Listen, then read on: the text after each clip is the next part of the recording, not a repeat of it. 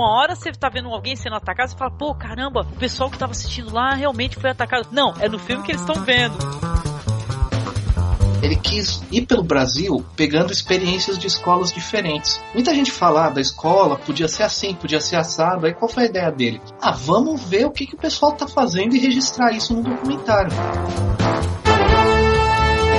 Por consequência, as mulheres começaram a ingressar de novo no mercado de trabalho e não saíram mais. Então a mulher começou a se ter voz ativa de novo na, na sociedade inglesa a partir dessa greve.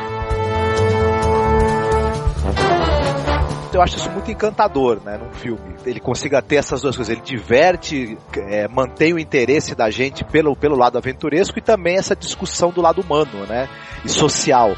Isso é uma coisa que é maravilhosa. Além de cinematograficamente ser um desbunde, né. Você está escutando o Masmorrecast.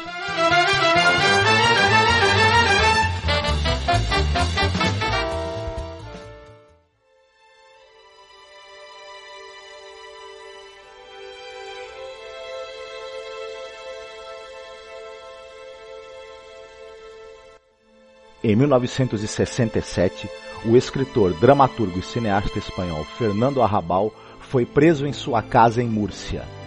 Acusado pelo governo do general Franco de ter cometido o crime de escrever uma dedicatória antipatriótica em um exemplar de seu livro celebrando a cerimônia da confusão.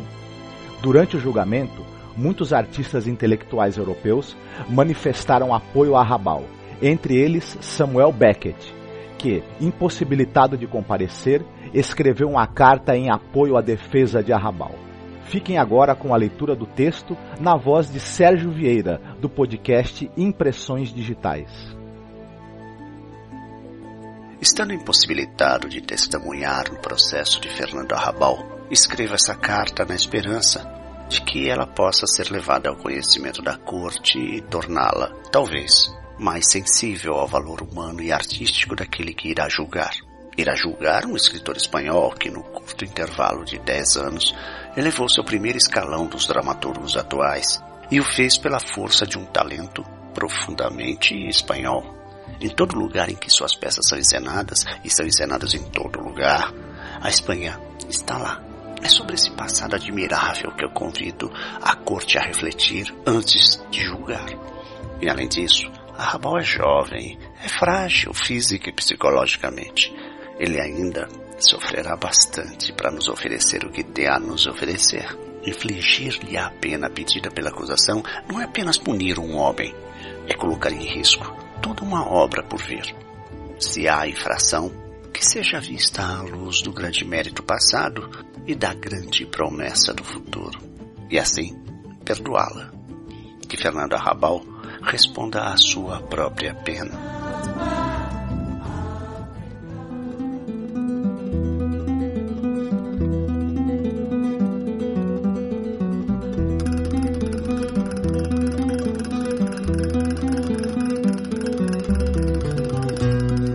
Fernando Arrabal não é só o autor espanhol mais encenado no mundo. Trata-se de um dos poucos autores do chamado teatro do absurdo que ainda vivem e produzem, criou uma nova categoria, algo novo até então, chamado teatro pânico.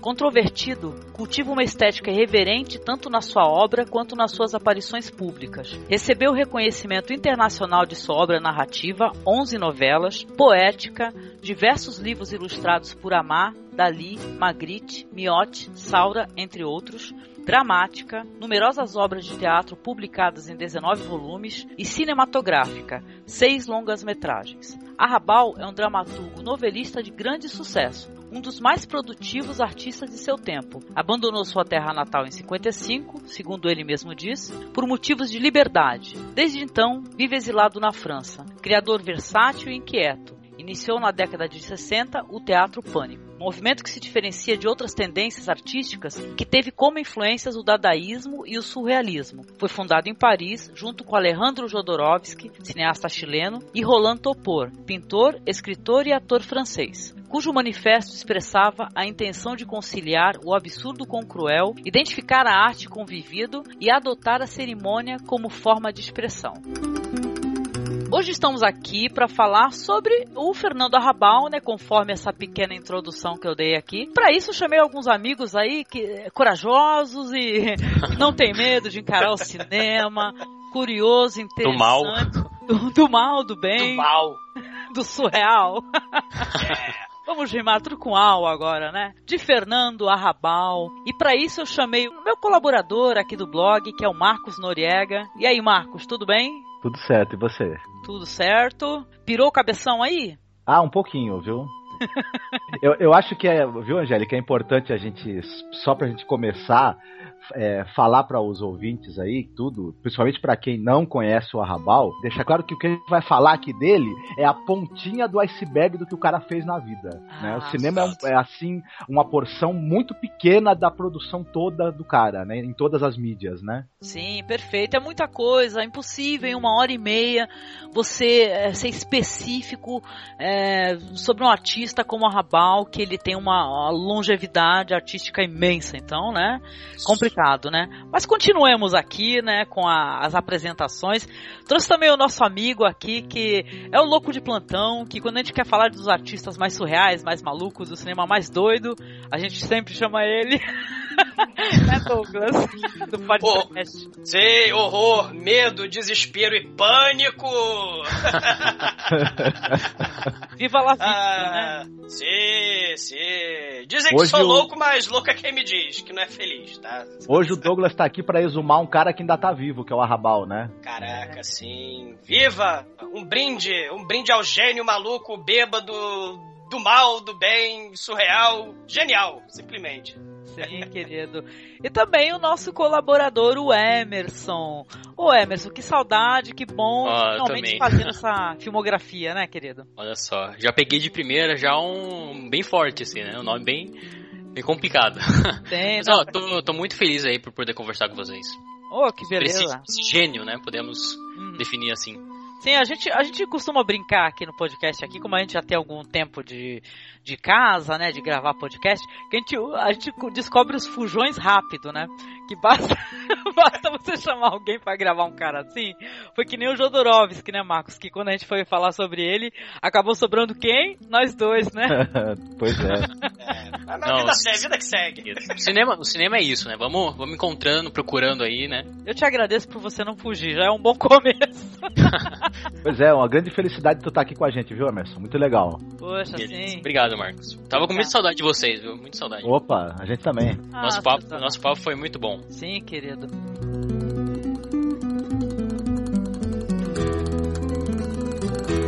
Mas vamos lá, né, dar aqui uma pequena introdução, falando um pouco sobre a biografia desse mestre aí, o Fernando Arrabal, né?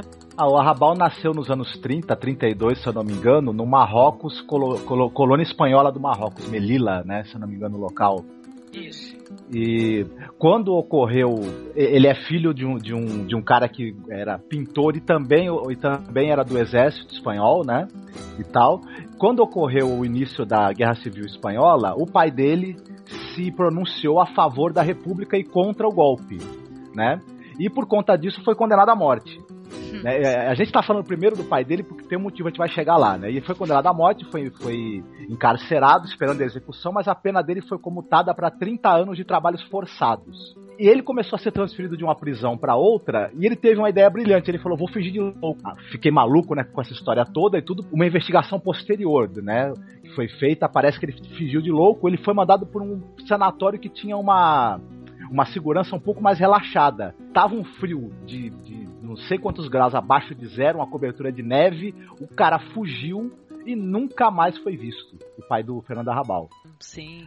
Nessa época, o Arrabal, ele estava estudando, ele, ele era um aluno brilhante, né, um excelente aluno de matemática, de, de, é, língua espanhola, etc e tal. Ele era, um, ele era um cara que se destacava muito na escola e tal, e ele tinha até recebido é, prêmio que o governo dava para crianças prodígio, para jovens promissores, né, enfim, essas coisas todas. Só que por conta de tudo isso que aconteceu e tudo mais, a mãe dele começou a insistir para ele ingressar na carreira militar, ele ser piloto né, de avião.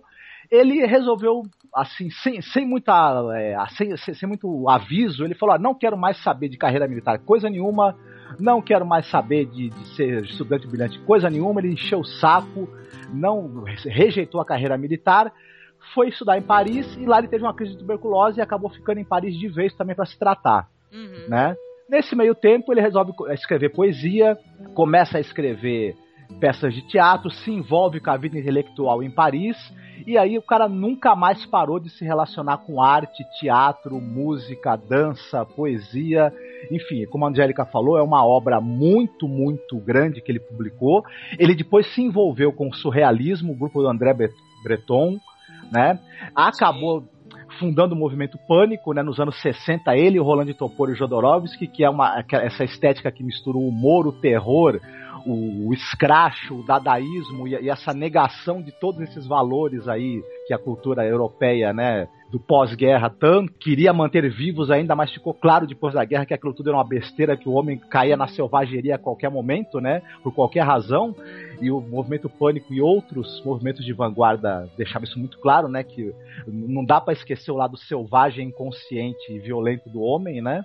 Ele depois dos anos 70 teve aclamação internacional, começou a ser as obras dele começaram a ser é, encenadas por grandes diretores, por exemplo, pelo Peter Brook, né? Foi um dos caras aí grandes nomes de diretor do teatro que começaram a encenar o trabalho dele. Ele continuou proibido de entrar na Espanha, proibido na Espanha, renegado pela Espanha e, né, visto como gênio pela Europa e pelo resto do mundo, né? Sim. Foi preso, Mesmo... inclusive, né? Isso, ele, ele teve uma passagem na Espanha nos anos 60, prenderam o cara, é, o pessoal do teatro Beckett, né, por exemplo, escreveu uma carta e várias pessoas ligadas ao, ao melhor do teatro, a, a, vanguarda do teatro europeu e a cultura, a vanguarda da cultura europeia exigiram a libertação dele, teve uma campanha, ele foi libertado, só que proibido de entrar na Espanha, mesmo depois da morte do Franco e do final da ditadura, ele continuou proibido de pisar no solo espanhol. Sim. Né? Criou seu forte em Paris, né? Que é, é, é impressionante, né? a casa dele, né? Ele, ele é uma figura pública muito interessante, excêntrica, né? E, e extremamente carismática, né? É, é, suas aparições na televisão, né, em programa de entrevista, em programa de auditório, ele veio no Jô. Ah, eu vi, eu vi essa né? entrevista. Eu vi também. É, né? E, e, e, ele é muito carismático e, e é aclamado pelos intelectuais, né? E, e, a casa dele é uma é, um, é, é, a definição do surrealismo, né? A casa dele, o forte dele em Paris, né?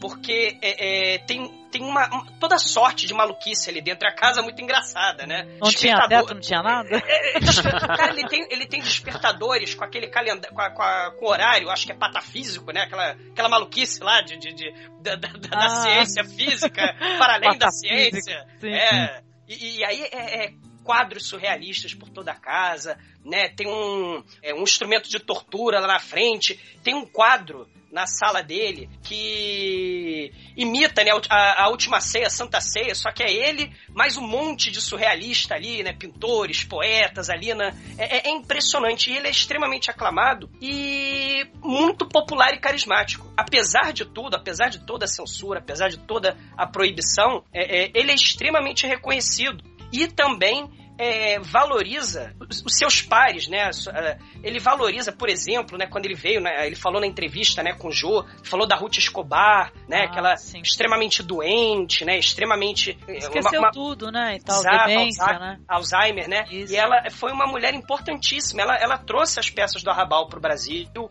né? Fez o cemitério de automóveis aqui. Então ele valoriza extremamente essa é, questão da, da expansão da intelectualidade, né? Ele critica muito essa, é, é, essa coisa de, do, do, intelectual ser somente é, relegado para academia, sabe? Ele faz questão de falar com o público, de ir para os programas de televisão, de popularizar a cultura.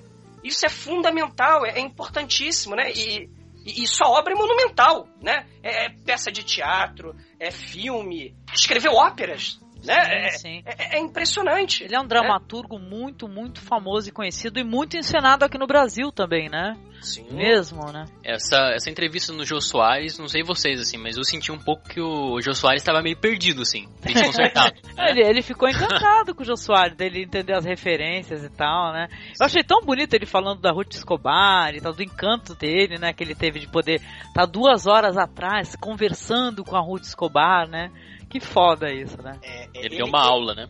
Sim, é aquilo. É o su- ele é um surrealista por excelência, né? Então você, aqueles códigos de televisão, ele não segue esses programas, esse, essa etiqueta da televisão, né? É, A gente acompanhando, né? Se a gente acompanhar as entrevistas dele, né? Tanto na Europa quanto no jogo, ele simplesmente ignora o que foi perguntado e discorre sobre o que vem na cabeça dele, sabe? Sim, maravilhoso, cara. Ele é um cara assim, é que a gente resolveu é, fazer um podcast dentro do nosso conceito aí de experimentação, né? Que é você pegar, é, conhecer a obra de um cineasta, você poder é, falar sobre, né? Para que outras pessoas também possam conhecer, né?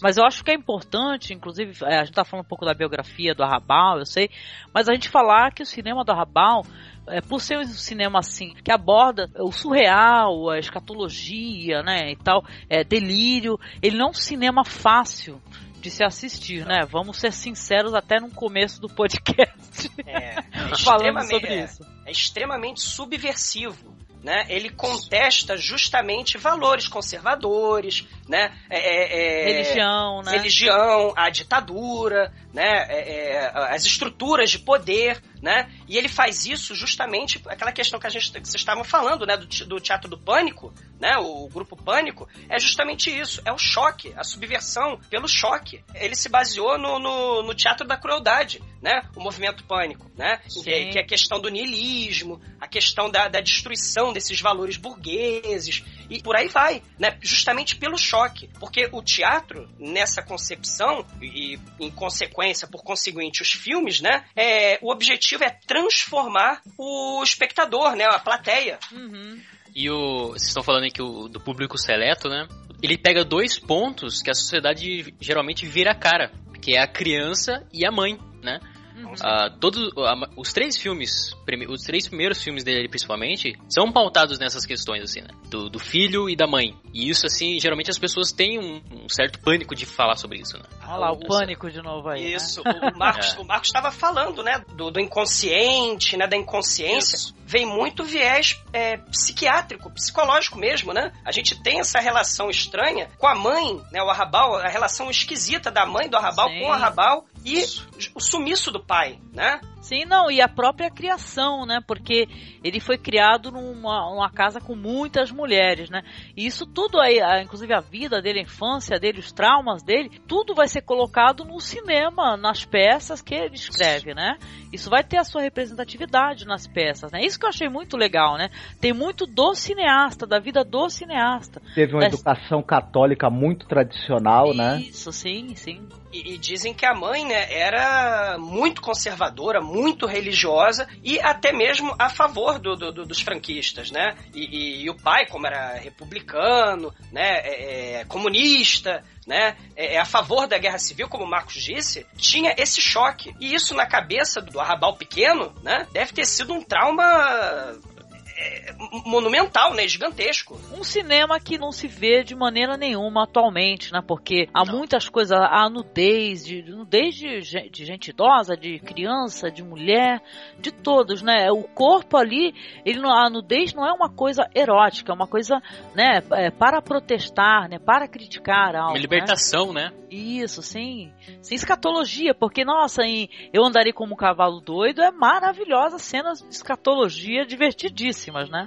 é o combate, né, assim, é, porque também ficou, né, é, é, vamos dizer assim, o surrealismo, né, o movimento surrealista, ficou, assim, caiu nas graças do, do, do público, ficou um pouco mainstream, né, Uhum. e aí ele vai criticar justamente pelo choque severo, por cenas totalmente escatológicas, por cenas é, é, é, de sexo, de, de, de, é, blasfemas também, né, ele Sim. vai com uso de violência, morte real de animais em plena câmera, né? É, em frente às câmeras. Ele vai provocar o choque. Isso é, é, é, é o, é o movimento pânico é, por excelência. Né? Que, inclusive, a gente também, é, se o pessoal puder conhecer, né? Inclusive, tem um cache aqui no, no, no Cine Masmorra uhum. sobre um dos outros integrantes do, do, do movimento pânico, Jodorowsky, né? Cine, a cinegrafia também totalmente é escatológica, mística e com cenas terríveis, né? De morte de, de bichos, né? De, de pessoas Sim. deformadas e por aí vai. É uma coisa interessante, os três caras do movimento pânico, o Arrabal dirigiu seis longas, né? E, e um documentário o Jodorowsky dirigiu vários filmes também, e o Roland Topor, ele escreveu o livro que deu origem ao filme O Inquilino do Polanski, e ele escreveu a história e fez a, a, a concepção dos personagens daquele planeta fantástico, né? Aquela animação né, do René Laloux. Gigantes, é, dos gigantes azuis, isso, né? Que escravizam isso. os Uhum. Os seres humanos pequenininhos, né? Isso, que é um é, é sensacional esse filme sim, também. demais. Os três caras do Movimento Pânico se envolveram com o cinema e fizeram, e, e, de alguma forma, direto ou indiretamente, fizeram um cinema de muito boa qualidade e muito interessante, né? O, o movimento pânico, né, de pan, né, é o caos, né? É o caos, é o teatro, ou no caso cinema e por aí vai, ele tem que transformar o público, né? É, é através do choque, que seja, né? Do estranho, do bizarro, né? E, e, uma das propostas fundamentais do movimento pânico é justamente essa, destruir com violência a realidade, né? Para transformar, para justamente é, é, os valores conservadores serem deixados de lado e por aí vai para transformação, né? Tanto da cultura quanto da sociedade e por aí vai. Você ter falado isso foi legal porque o choque para a transformação, né? Você vai destruir a realidade, mas é sempre em busca o quê? Da paz, da beleza, do amor, né? É uma mensagem é, do transcendental, transformação social, igualdade social e por aí vai. Eu acho que só se ofende com os filmes do Arrabal quem realmente está assistindo imagens só, imagens separadas Isso. e que às vezes são chocantes, mas você tem que entender um contexto, né? Por que aquelas imagens estão ali? Que sempre tem um propósito, né? No surrealismo, por exemplo, a gente vê muito filme por aí que meio que falta, né, um, um caminho a seguir. Uhum. É, quer dizer é. muita coisa e não, não tá dizendo nada. Tem muito isso assim no cinema. Mas no caso do Arrabal, ele é bem específico no que ele quer dizer, na mensagem dele, né? Sim, é, é claro que ele foi influenciado por Buñuel, né? Foi bastante influenciado influenciado pelos Buñuel, né? E, e por aí vai. Mas é, a questão caótica, o grotesco, é a subversão pura, né? Que é a coisa mais caótica, por exemplo, que, sei lá, celebração da vida, né? Por meio de festas, né? Ou mesmo de, de, de de orgias e por aí vai. Né? Sim. É, né? É, o Douglas falou e o Emerson falaram duas coisas que também acho que são chaves para essa questão do, do, do, que, que é a obra do Arrabal. A questão da festa. O Arrabal, ele é um cara que ele acredita que tanto no teatro quanto também a gente vê no cinema, uma, uma grande poder que o espetáculo tem é a celebração e os rituais que ele, ele pegou isso da tradição popular, né? As festas populares, os rituais, as paradas, os carnavais ele acredita que nesse momento o inconsciente, né, o que as pessoas são, né, a, a, a, toda a herança cultural delas vem à tona. Por isso que o teatro dele é muito ritualístico, é muito cerimonial, né, ele traz essa coisa do, da cerimônia popular para cima do palco e para a tela de cinema. E essa questão do, do, do que, o, que o Emerson falou, de quem está assistindo o filme dele está vendo só as imagens que às vezes são grotescas, violentas por si mesmas. A, o, o, surrealismo ele se caracteriza principalmente pelo seguinte: você não retrata a realidade objetivamente, você cria uma linguagem sua de imagens, de metáforas para dar uma, uma, uma, representação sua da realidade, segundo a sua visão. O, o, artista ele tem que desenvolver um repertório, né, uma linguagem simbólica dele, própria dele, uma lógica própria dele, para aí sim Exatamente. ele recriar a realidade. Então toda, toda a imagem violenta, grotesca, escatológica e de, de, de, que ele põe na tela, aquilo faz parte de um vocabulário simbólico que ele usa para que as pessoas reflitam, percebam e, e também para questionar a ordem estabelecida, seja ela moral, religiosa, política, dos bons costumes, do que é certo, do que é errado e do que é normal, né? E então isso é muito interessante. E por isso você não pode relegar esse tipo de, de mensagem justamente à academia só, somente. E você vai buscar o público, você vai fazer no cinema, você vai colocar sua mensagem por meio até de, de metáforas de fácil compreensão. O objetivo é justamente trazer todo mundo para esse tipo de. trazer a, a, a, o, o, povo mesmo, né? Para esse tipo de, de, de mensagem. E, claro, transformar a realidade, por aí vai. É o engajamento político na arte, né? Mas claro, com muita festa, com muita sacanagem, por aí vai, né? É, remetendo a, justamente ao movimento pânico, vem do Pan, aquele personagem lendário, né, da, da Grécia Antiga, uhum. né, que existia remetendo aquelas festas antigas, né, carnavalhas e por aí vai. Jovens, né, fazendo orgias e tal, desfilando pelas ruas, pintados com com cabeças de, de, bichos mortos em cima, né? Vestindo cabeça. É o tal do ditirambo, né? As peças antiquíssimas da Grécia Antiga. Tá remetendo a isso mesmo, né? Essa ritualização que o Marcos está falando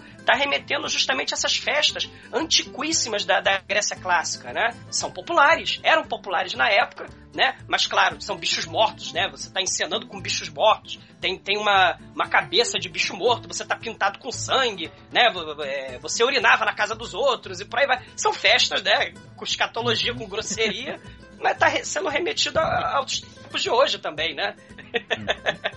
Um, um, artista que usa o surrealismo, ele não cria uma obra, ele cria um universo inteiro, né? Onde você pode dar as definições para aquilo ali, mas uhum. sempre tem aquele fundo, né? O fundo do, do mundo dele. É uma é a essência dele ali, né? Isso não tem nenhuma outra arte, assim, pelo que eu me lembro, assim, sabe? É uma coisa que você pode viajar e interpretar muito, assim. E, é, é demais, assim, o, o, choque pelo. É, é, é, impactante, né? Porque é impactante, né? Você, você se transforma de certa forma. Porque, assim, pelo menos no caso do cinema ou do teatro mesmo, você não é mais o mesmo depois de você ver uma obra dessa, de assistir, de participar de uma obra dessa, né? Eu posso dar um exemplo rapidinho de uma peça que ficou famosíssima lá durante o movimento Pânico, Sim. né? Uma das performances mais estranhas e bizarras desse movimento foi o Jodorowsky no teatro, né? Ele. A gente, quem conhece o cinema do Jodorowsky, conhece, né? Essa, esse, esse, essa questão do bizarro, né? Mas ao vivo, em, em, em cima do palco, o Jodorowsky me pega dois gansos, é, ah. corta a garganta dos dois gansos, né? É picado por cobra, né? É, é, é, é, é chicoteado, é, ele crucifica galinhas, né? Põe um monte de mulher pelada coberta de mel. Eles pegavam as tartarugas e jogavam as tartarugas vivas no meio da plateia. Ou seja, você não, não é um troço que você vê todo dia, né? Uhum. Então o objetivo é esse: é transformar a plateia, o público, e sair da pasmaceira, é, é se tornar engajados, né? Em busca de sua liberdade, em busca de, de uma liberdade de expansão de consciência, e por aí vai. Isso é fundamental, pelo menos no Rabal, no Jodorowsky.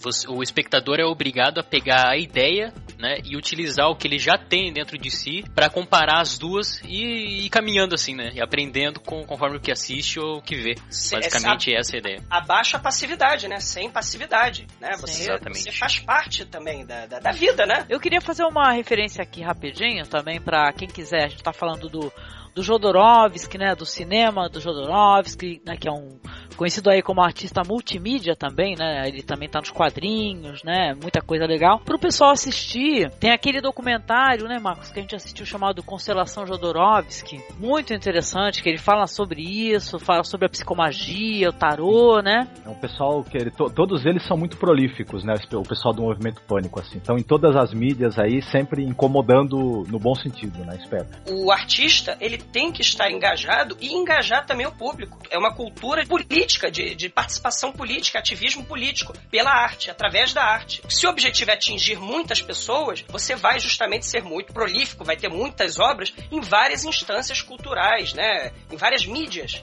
É, é, teatro, seja teatro, seja poema, seja cinema, seja dança, seja pintura, e por aí vai. Né, dentro de tudo isso que a gente falou e tal, toda essa maneira, esse jeito combativo, brigão, né, de, de, de trabalhar com a cultura, com a arte e tudo, ou, ou, nos dias de hoje ele parece até que tá meio fora de moda, né, porque parece que tá todo mundo vivendo em regimes democráticos, é, igualitários, tá tudo bem, tá tudo certo, a gente vive, na verdade, as formas mais retrógradas, violentas, estúpidas de pensamento estão ganhando terreno de novo, né? Porque justamente as formas mais combativas, progressistas e, e questionadoras de pensamento estão meio caladas, né? E aí a outra, outro lado vai ganhando espaço novamente, né? Isso é muito triste, né? O próprio Rabal, ele fica impressionado, né? Ele, ele gosta, ele faz questão. O octogenário, ele sai nas ruas, né? Ele, ele, ele vai aos programas de televisão ele pergunta para as pessoas, questiona, né? Como é que vocês vão, né? Vocês conhecem isso, né? Angélica, não tem um, um documentário, um extra, né, de um filme? Ele foi nos Estados Unidos, lá em Hollywood, né? Ah, e... sim. É o extra do da árvore de Guernica. É. Tá, ele... Nossa. Eu é muito sentindo... interessante eu, eu, eu, vejo a gente falar dessas pessoas assim. Eu, eu tô sentindo falta de alguém, por exemplo, jogar merda no Bolsonaro quando ele estiver discursando. Exatamente, é, né? Tá faltando esse tipo de coisa, né? Sim, Bom, contestação. Contestação é. ao, ao, ao, ao, emborrecimento, à estupidez, né? A imbecilidade. Isso. E aí o pessoal ainda descobriu que na hora que ele tentar se limpar do cocô, ele não vai conseguir diferenciar ele do cocô, né? Vai ser uma dificuldade tremenda. Bom, essas coisas, né?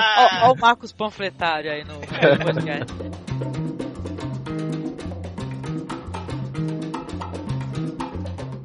A gente vai falar sobre o Viva la Muerte, Irei como um Cavalo Louco, Árvore de Guernica e a partir daí os filmes que não tem legenda em português. Eu assisti com legenda em espanhol, o Douglas também, o Marcos também. O Emerson não conseguiu assistir. O Imperador do Peru, filme de 82, O Cemitério dos Veículos e Adeus Babilônia. Nos arriscamos o quanto pudemos aqui para poder apresentar as obras do cineasta para vocês, só que, né, complica, porque assim como esse cinema não tem uma procura que ele merece, que eu acho que é bem isso daí, o certo era ver legendas, né? Alguém já ter feito legendas para esses filmes aí. Espero que no futuro haja, né? O pessoal poder acessar. Mas o Adeus Babilônia, Cemitério dos Veículos Imperador do Peru, não tem legendas e os filmes são falados em francês. Ou seja, né? Nós é, ainda nos arriscamos aí no inglês e no espanhol. Porém, no francês, é, a única coisa que a gente sabe falar é omelete do fromage, né? Como oui, vocês oui, sabem. Oui. Eu estudei francês na mesma escola que o Douglas estudou, por isso que a gente tá com essa dificuldade. Ma, ma, ma bien, bien, ma, ma très bien. le, le... A gente só fala papete, mobilete, crepe suzette, o nosso francês é bem restrito. mas, mas falando, né, falando sério, a gente vai nos, nos concentrar aqui nos três filmes, até que na minha opinião, porque independente de não ter legenda, eu assisti todos. Então a gente vai se né, Inesquecíveis. Então a gente vai se concentrar no Viva la Muerte, Irei como um Cavalo Louco e a Árvore de Guernica. Nos outros filmes a gente pode até comentar, en passant, né? Olha lá o francês, né? Oui, oui.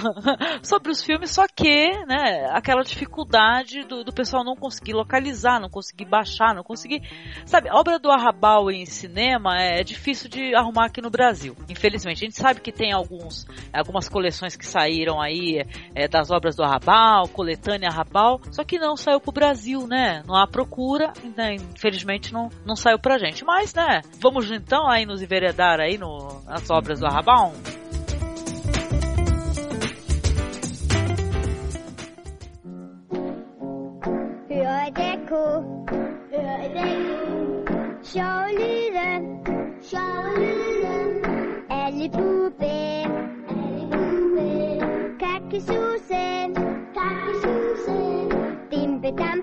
Dimpe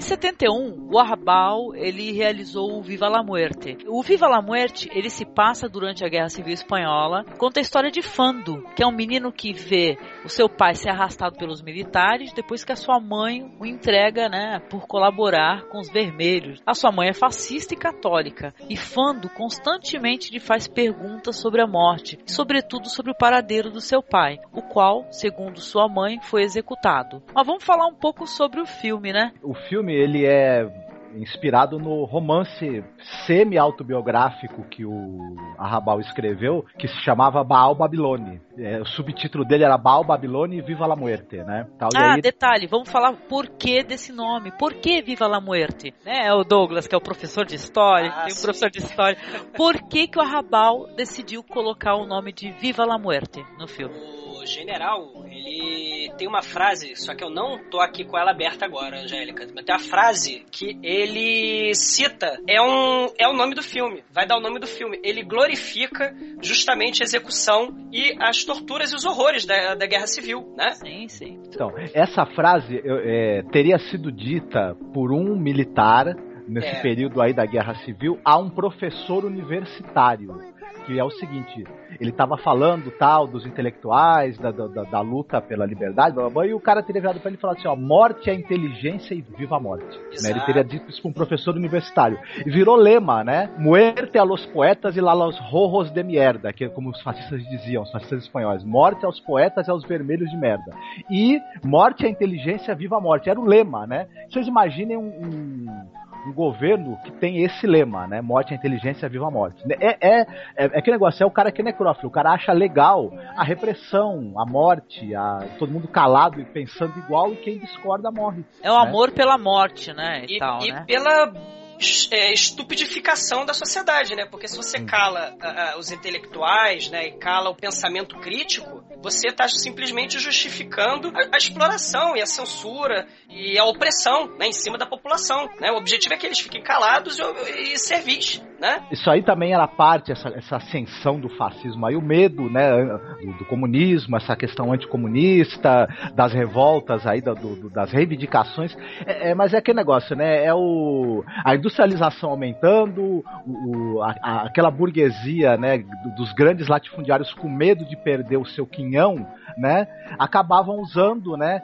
a, ascensão dos do regimes totalitários para tentar manter o seu status né, e barrar né, o avanço exato. tecnológico, é, industrial e social que, que eles viam que estava começando. E a desculpa era conter o comunismo, as ideias socialistas, né, enfim, essas coisas, né? Você, você reprime justamente movimentos culturais, movimentos sociais, né? Claro, para é, é, o conservadorismo mais idiota, né? Você quer manter aquilo ali para sempre, né? O conservadorismo é contra a transformação, né? Ele é a favor justamente o que da manutenção de tabus, da manutenção de preconceitos, da manutenção de uma situação que é vantajosa para elite, né? e, e e isso é das coisas mais cruéis, né? Você não dá acesso à, à educação, cultura e, e os direitos mais básicos para uma sociedade. Imagina ao longo de décadas, né? Que, o que vai acontecer no futuro com as crianças, né? Que é uma preocupação presente na, na obra de Arrabal. O que vai acontecer com o futuro, com essas crianças e por aí vai, né? Vai ser uma sociedade massa de manobra? Né? É, é, é, a ausência de pensamento crítico, é o, o, pensamento único, né, que os intelectuais dizem, né, é aquele justamente de, de tornar as pessoas é, estúpidas, né? É... Eu queria citar pelo menos o nome do menino, que é o Fando, né?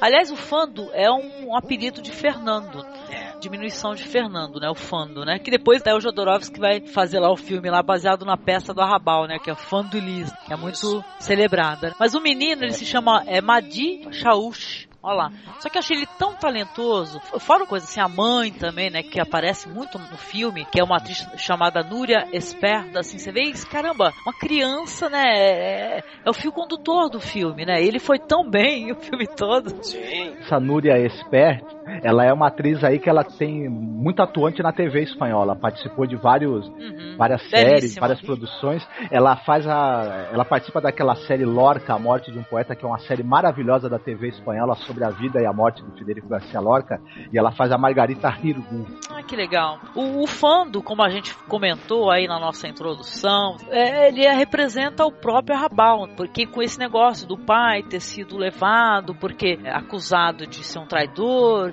aí depois ele desapareceu totalmente, o Arrabal nunca mais soube do pai dele, né? E ele coloca tudo isso na história. Só que além disso, porque a gente vai ter todo o contexto de como é que foi a vida do Arrabal, ou seja, é uma casa, tem a repressão religiosa, a culpa. Tem algumas cenas logo no começo do filme que são chocantes. Tem uma cena que o menino ele coloca um daqueles. É um bagulho que prende a perna. Qual o nome ele, daquilo? É autoflagelação, né? É, você fica se autoflagelando, seja com chicote, seja com aquele negócio que, que enfia, né?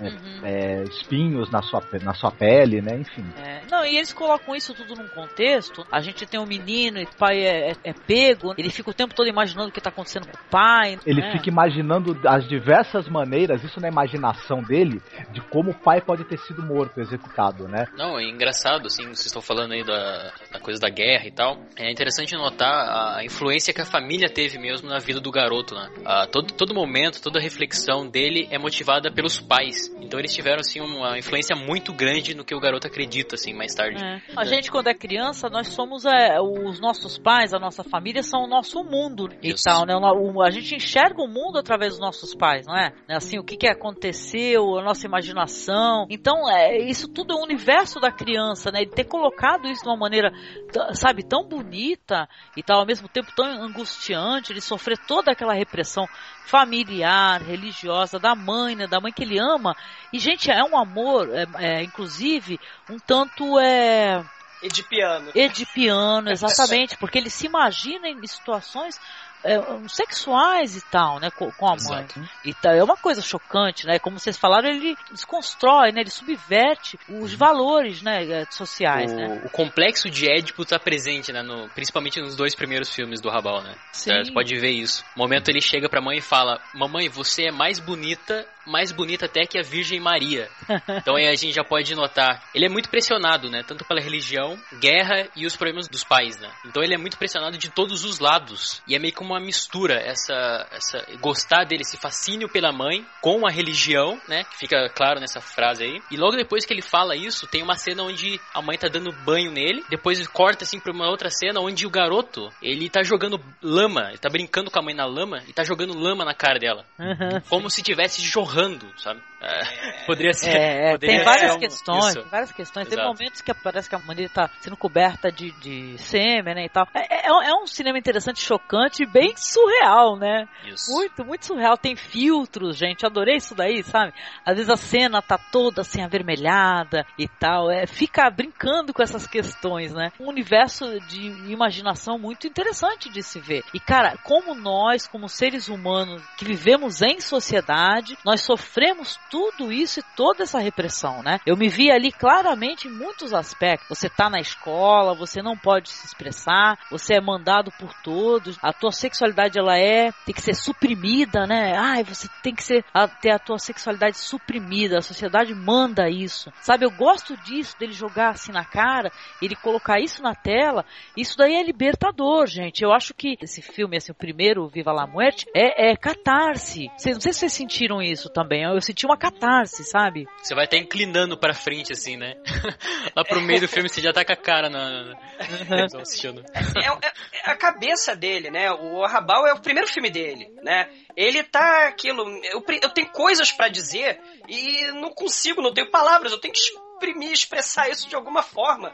Porque imagina a cabeça de uma criança, né? É, é, primeiro que a, a, verdade, né, não, não foi, pelo menos no filme, né? É, é, uma mentira, a vida toda dele é uma mentira. Então ele fica imaginando é, é, como o pai foi assassinado várias vezes, né? É, ele acredita em tudo que a mãe diz, né? E, e, e você tem essa, essa questão.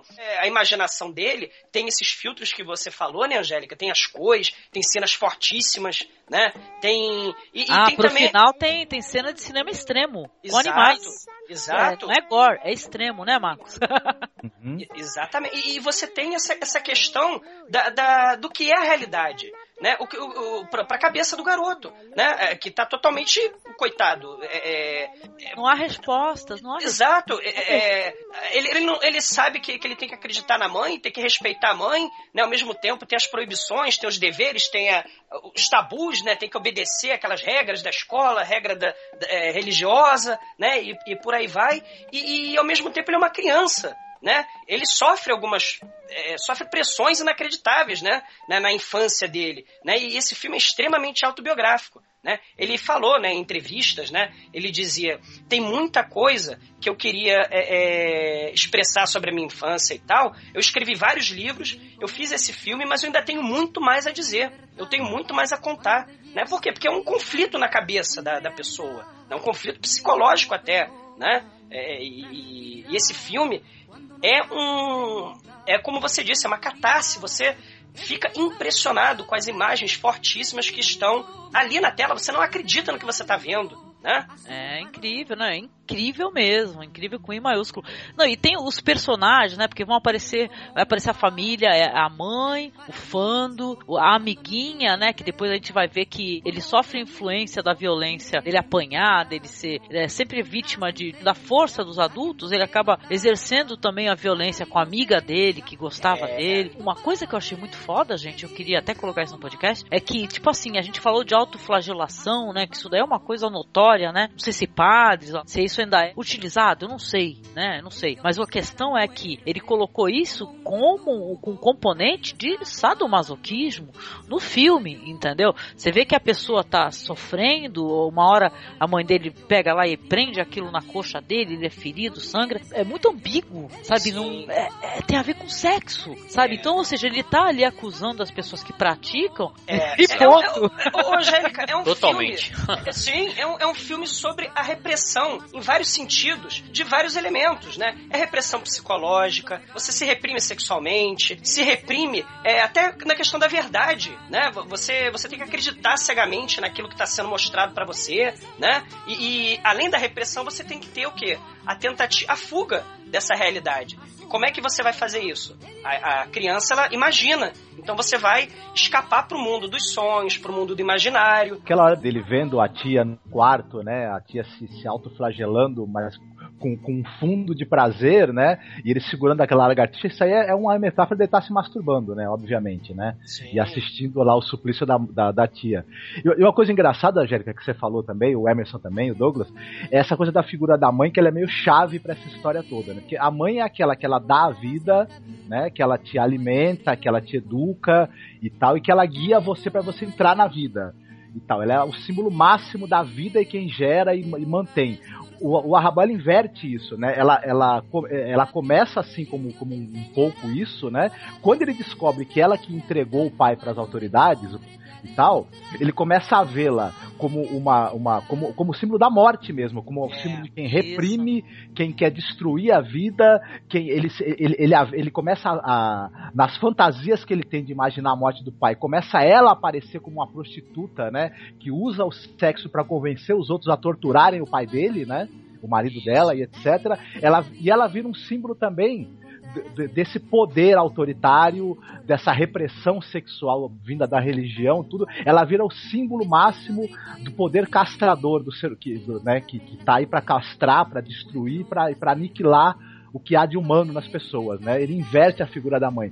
Essa coisa do surrealismo, né? A mãe aí vira um símbolo dentro de uma outra lógica que tem a ver com a infância do Arrabal, com os sentimentos dele em relação ao poder, em relação à própria mãe e em relação a essa Espanha, né? Que ele viu, né? Tão, tão conturbada, né? Não, e tem, tem a cena dos cemitérios, né, gente? Que eu não esqueço. Eles é, executam as pessoas nos cemitérios, né? É o Lorca. E eles falam assim: ah, esse daí é gay, então vamos atirar no, no rabo dele. Gente, Gente, hum. Que chocante essa cena, sabe? Esse filme deve ter incomodado muita é, os, gente. Os homossexuais, eles matavam por dois anos. Bunda, né? É, é, é, é e, e, e, isso que, que, que, o Marcos falou, eu, eu concordo sim. A, o, a, o Pro Rabal, a mãe dele é uma das maiores musas, né? Pra, assim, pro bem ou pro mal, né? É, é, é uma é musa inspiradora. Exato. Ela vai ser, exatamente, foi aquilo que o Marcos falou mesmo. É, é o mote da história. É, é fundamental pra gente entender esse filme, a relação dele com a mãe e o que se passa na cabeça dele, o que se passou na cabeça dele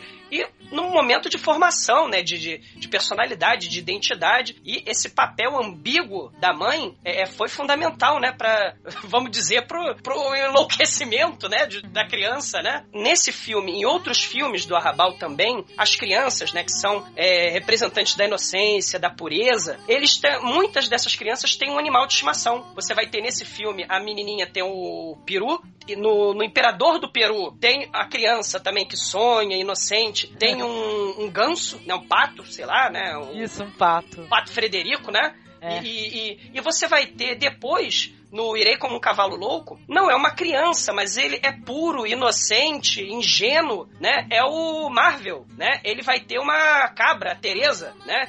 Então você Muito tem, legal, Teresa. Você tem essa questão dos animais e da criança, né? Símbolos de pureza, de virtude, só que As crianças nas obras do Arrabal sofrem como nunca. E os animais também, né? A questão do sofrimento e da destruição da infância, por assim dizer, é uma coisa muito pertinente na obra do Arrabal o sofrimento, né? A criança tem que estar tá sendo é, é, vítima de, de castração, de repressão da sociedade, mas também da mãe. Ah. A guerra, a criança é vítima da guerra, né? Que a gente vai falar mais tarde no, no filme da, do Guernica, né? E, e a criança sofre demais.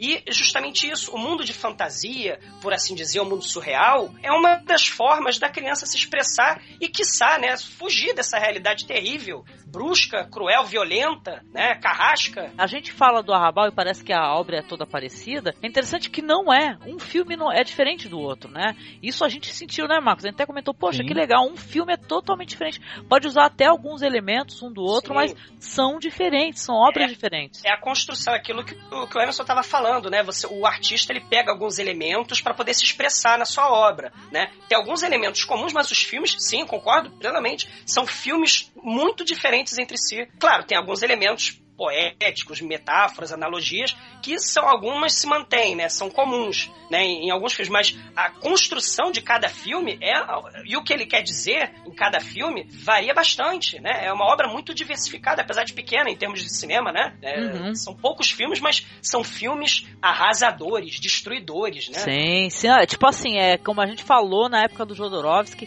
você não passa batido, mas de jeito nenhum. É desafiador, você vai ter sentimentos depois de assistir o filme. Tem um personagem que eu queria muito citar, não sei se eu posso falar aqui rapidinho, né? Sim. Pô, eu gostei muito do personagem, como a gente falou, eu, eu, comecei a falar, não terminei, sei lá. Ele vive numa casa que tá ele, tá a tia, tá a mãe, tá a avó e o avô. Tem um personagem do avô que eu achei. Ai, uma delícia entendeu? Porque é um personagem que se percebe, assim, até pelos atos, pela atitude, ou até pelo silêncio, né? O silêncio quer dizer muita coisa, né? E no caso dele, eu senti do avô que o silêncio é, é não concordância, ele não concorda com o que o pessoal da família fala, o pai merecia ser, ser preso porque ele era um comunista. Então ele é um personagem muito encantador. E esse avô que vem a falecer né, na história, a parte que ele recebe ali a extremunção é divertidíssima. Né? Vocês lembram que ele tá ali recebendo a extremunção e tal, e tá soltando gases loucamente. e o menino rindo, né? Porque o avô tá ali soltando gases. O padre tá, é, Pai, Filho Espírito Santo. Aí vem aquele barulho pá, dos gases, né? Divertidíssima. Por sinal, é um cinema que dá para você rir bastante você se diverte. Entendeu? Mesmo uma, os temas sérios, né, que são expostos. Tem uma entrevista que ele fala, Angélica, né, assim, é, que o, o, entrevistador ele fala, poxa, nem posso mostrar cenas... Do... Olha, que, olha só a coisa, né, olha como é que é até hoje, né, que essa entrevista é de 2000 e pouco, né, num programa lá na Espanha. Ele fala, o entrevistador fala pro Arrabal, né, olha, tem, eu queria mostrar cenas dos seus filmes aqui pro público, mas não vou poder, porque eles são cenas, são cenas muito grotescas, escatológicas e tal, né. E aí ele, o Arrabal fala, mas por quê, né, que o Arrabal sempre com vinhozinho na mão, né, e ele, mas por que isso? Que absurdo! Por que você não vai exibir pro público, né? Aí ele, poxa vida, por exemplo, tem a cena do, do da flor no, no, no ânus, né? Ah, o, sim, o Arrabal essa daí se é... Sim, e, e, que, que, sim, e, e o Arrabal se levanta puto, claramente puto, e se vira pra plateia e fala: Olha, vocês querem um lugar mais belo e, e puro do que colocar uma flor no, no cu, né?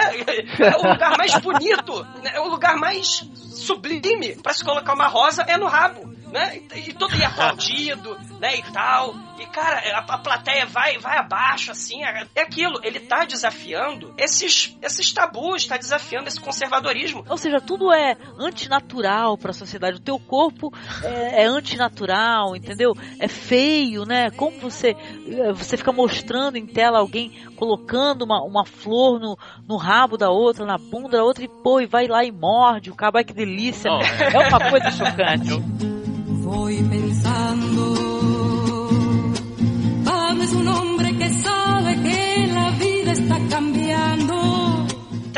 Naturalidade esses diversos aspectos comuns e banais, mas que são reprimidos, né, por tabu ou por que quer que seja, são, re, são reprimidos, né, por, por tabu religioso, por, por, porque é errado, a gente aprende desde de, de errado que é, é feio, sou tabum e tal, são, são códigos que, né, é, que vão contra, vamos dizer, a natureza fisiológica do ser humano, né, por aí, né. Ah, mas, mas, sabe o que, que é isso? Isso é a máscara que a gente cria, Exatamente. sabe, pra, porque assim, é, nossa, é totalmente animalesco, né? Uma flor no ânus da mulher ali.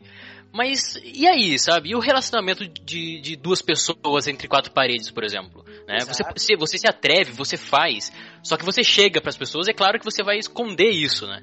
Uh, não, o que é, tem coisas que é normal, sabe? Só que as pessoas tentam esconder, sabe? Porque, não sei, tem vergonha, é uma máscara que se cria, sabe? Isso é uma das coisas, né? Então eu acho que nesse momento ele fala disso, ele fala de máscara. O quanto a gente esconde as coisas, que é natural, é normal, sabe? Uhum. O, o Emerson falou disso, né? Que o ser humano é selvagem, né? É um animal, né? é natural. Mas aí o surrealismo toca muito nisso. Por quê? Porque é a liberação é, é, da, da selvageria da imaginação né? Do, do, artista, no caso, né? Ele expõe na tela, na pintura, na escultura, no livro ou no cinema aquilo que está na mente dele, aquilo que é mais selvagem, ele não está escondendo, ele está simplesmente liberando a imaginação dele para o público assistir, né? O artista surrealista tem essa coisa que eu acho mágica. Você não esconde, você libera os sonhos, a imaginação e de forma inconsequente, eu não sei, mas você libera e todo mundo, cada um tem a sua experiência, tem a sua é, visão sobre aquilo que está ali, está expresso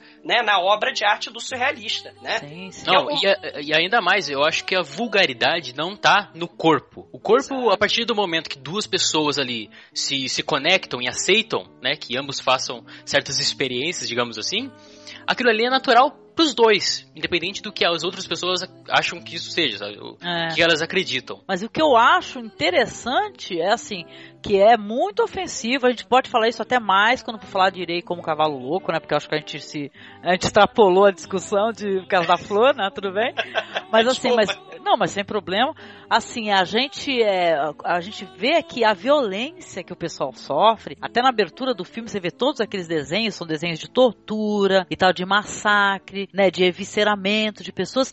E caramba, isso daí tinha que ser chocante, não alguém colocando uma flor no rabo, mas tudo bem. A vulgaridade, muitas vezes ela, ela não tá no corpo, ela tá na palavra. Uma palavra pode ser muito mais vulgar do que qualquer outra coisa, sabe? Ah, sim. Então, é basicamente por aí assim a que intenção, eu acho. né? É, com certeza. Isso. Uhum. O sentido que você dá aquilo, né? Com certeza. Exatamente. O que, que vocês acharam do final do filme? Porque o nosso personagem, o Fando, ele vai contrair tuberculose, né? Vai acabar num navio, né? Navio de tuberculosos e tal, né? Para tratamento, tendo que passar por uma cirurgia, né? E aí a gente vai ter um delírio interessantíssimo. Gente, eu queria muito ter acesso a extras desse filme por causa disso, assim. Porque aí vai ter uma cena no, no matadouro. O corte do animal e tal, o evisceramento, o cara vestido com o animal, né? E o que, que vocês acharam desse? Porque esse daí, essa parte foi desafiadora. Até porque é, é for real mesmo, não tem essa, né? Sim, esse, interessante. filme, ovelhas morrem, né? Tem uma cena com com um mar de ovelhas mortas de verdade, né? São cadáveres de ovelhas. Tem insetos, lagartixas, é, é, besouros, né? É, toda sorte de, de, de pequenos animais e animais de grande porte são assassinados nesse filme. É aquilo, é questão do choque, é questão da transgressão, da subversão. Animais morrendo e tem um animal, um boi, né, que é sacrificado. Eu acho que o filme todo essa coisa dessa construção da figura da mãe, ele é uma preparação para esse momento, né? E, é, e, esse é o momento do, do Viva la Muerte, do, Viva a Morte. É uma, é uma, é uma grande é, celebração da morte mesmo, né? Essa, a mãe como figura né, representativa aí do, do poder aí, do, do, desse grupo que chegou ao poder na Espanha, esses animais todos mortos são representação do povo massacrado, né? Também, na verdade. É pra gente sentir o choque das pessoas que foram mortas, reprimidas, é, presas, torturadas, etc., ao longo desse, dessa longuíssima ditadura que teve, né? Na, na Espanha. E esse final todo, essa, essa, essa coisa do, da castração do boi, do, da, da, morte do boi, e ela se banhando no sangue tudo e fazendo um, festim com isso, é essa celebração da morte que o governo fascista fez, né? E tal. Só que os sacrificados foram pessoas, né? E, e ela, no caso, ela tá representando justamente o pessoal que concorda, né? O pessoal que, que, que, está a favor, né? Que, que estava a favor do movimento franquista, né? Da, uhum. da ditadura. Ela vai se banhar no sangue, vai fazer justamente a, a gente retornando né? Você falou, Marco, do ritualismo, né? Do ritual nos filmes do, do Arrabal, ela retorna aqueles sacrifícios antigos, antiquíssimos, de milênios atrás, religiosos até, onde você sacrificava um animal e fazia oferenda e, e, e, e se banhava no sangue e depositava a carne, né? Ou no caso o, o órgão genital do bicho, né? Você, uhum. você é, tem todo um sentido religioso, transcendental, místico, né? E, e, essa cena é catártica mesmo, né? No, no sentido muito. mais amplo, né? E ao mesmo tempo a gente vê o pneumotórax, que ele tá sofrendo, né? O menino, o fando, para tentar, né? E, é, tal. É, e o Arrabal também, né?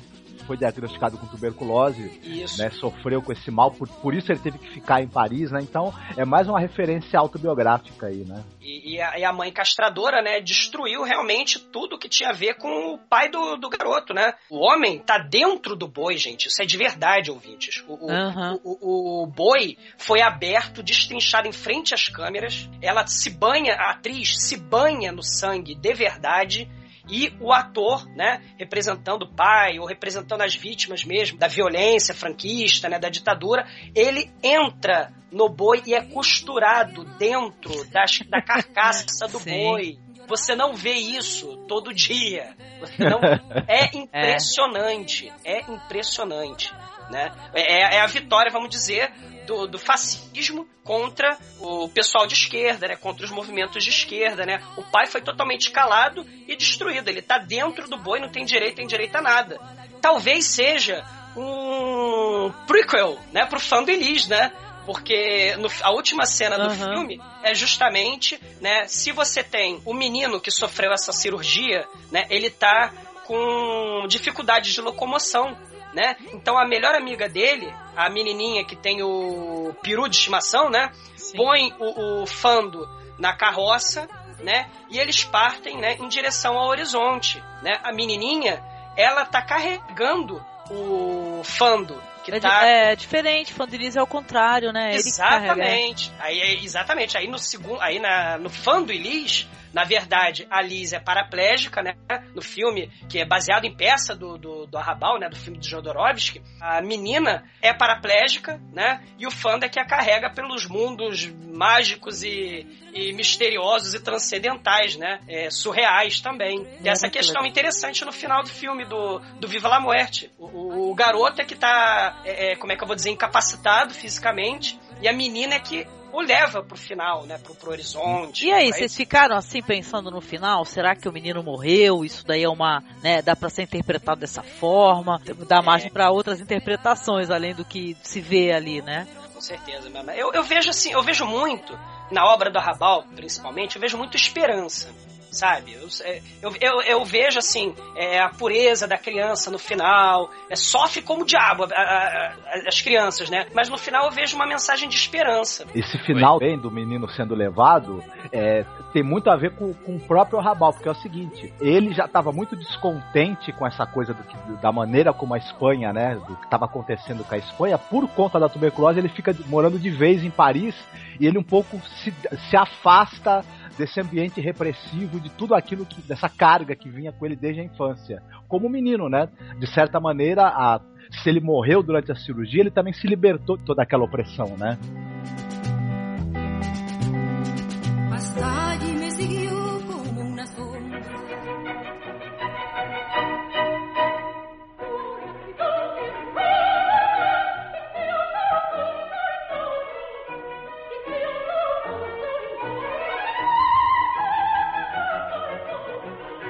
Em 73, o Arrabal gravou um filme que, na minha opinião, um dos melhores. Aliás, os três primeiros eu adorei, mas tudo bem. Que é o Irei como um Cavalo Louco. E uma breve sinopse assim do filme: fugindo da polícia, Aden chega a um deserto onde conhece um homem não civilizado que tem uma relação especial com a Mãe Terra. Termina convencendo o ermitão para que vá com ele para outro deserto que é a cidade grande. Cara, esse filme aí, esse é interessantíssimo. A, a começar se iniciar de uma maneira sensacional, que é uma moça fazendo linguagem de sinais, passando as notícias e tal, a seca e tal, criança sofrendo, criança com barriga d'água, gente. Pela primeira vez na minha existência eu vi como é que é tratado essa doença, né, que é a barriga d'água, que vem da seca, né, a doença dos vermes. Para quem está nos escutando aqui gosta do, de procurar os cineastas interessantes, tem a a Emanuele Rivá, né, que ela foi indicada a Oscar recentemente aí pelo belíssimo Amor, Amor. que é do Hanek. Ah, eu vejo o, esse Irei como um cavalo louco, né? Esse nome ou é Irei como um cavalo doido? Ah, eu chamo de Irei como um cavalo doido.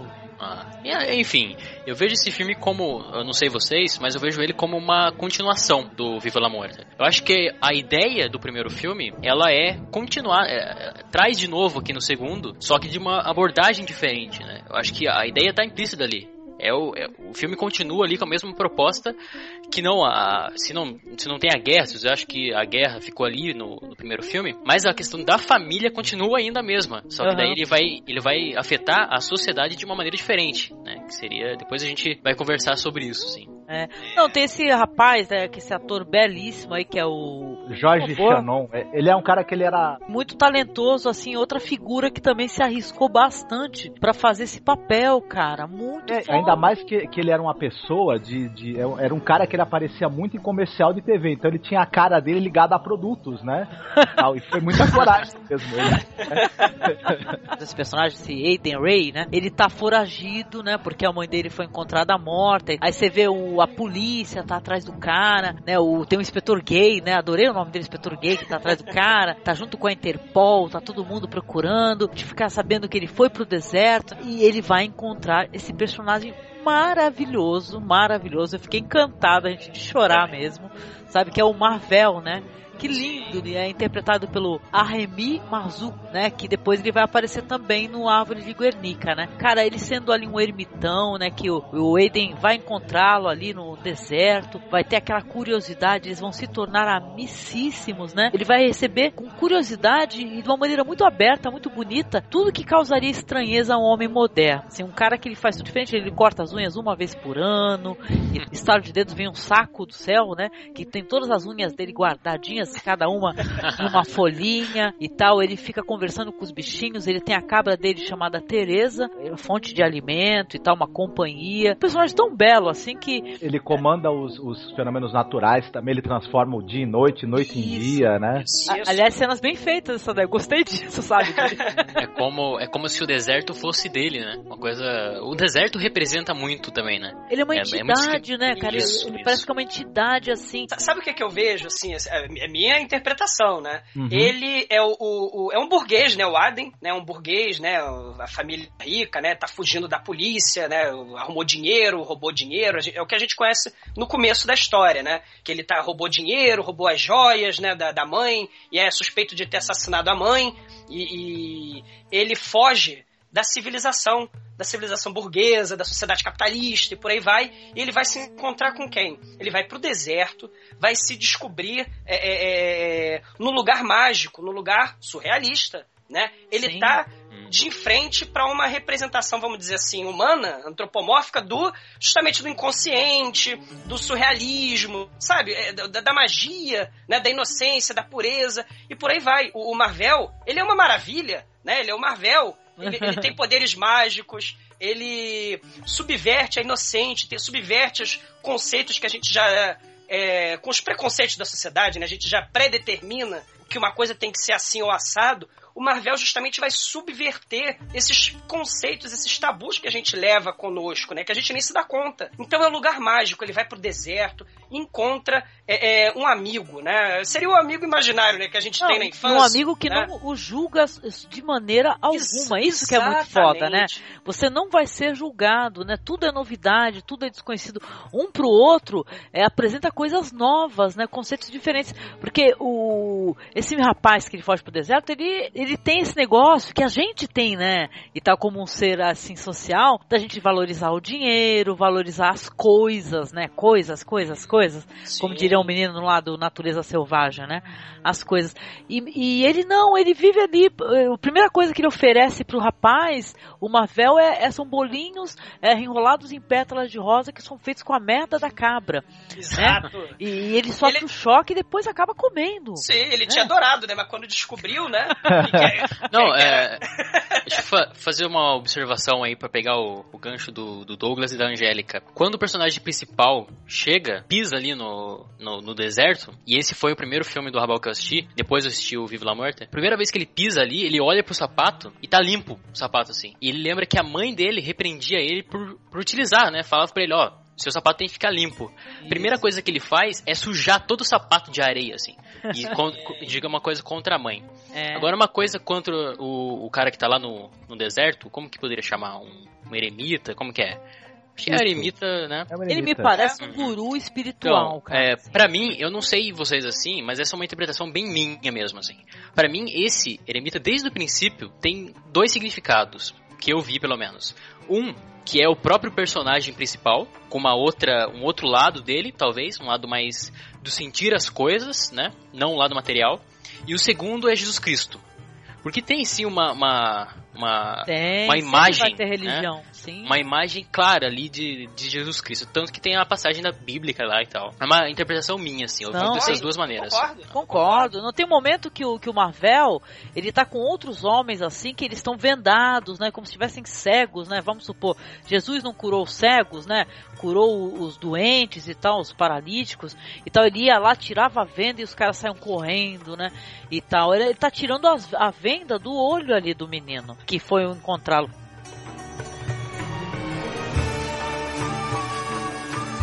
E os, aí os flashbacks que eles têm, gente, que o menino tem, são sensacionais. A mãe dele e tal, que deu todos esses valores pra ele, ó, só vão te respeitar se os seus sapatos estiverem brilhando e se a sua roupa estiver toda arrumadinha. Só assim você vai ser respeitado. Viu? E ele fica o tempo todo naquela de, ai, tem que me arrumar, tem que estar perfeito. Depois ele- você falou, né, Emerson, que ele suja, né? O sapato, Isso. raiva, vou sujar de areia e tal. E, poxa, ele vê depois que a mãe dele também era uma pessoa reprimida. Ela também tinha eh, esse negócio de como eu sou para a sociedade, como eu sou vista, e depois o, o que, que ela queria entre quatro paredes, né?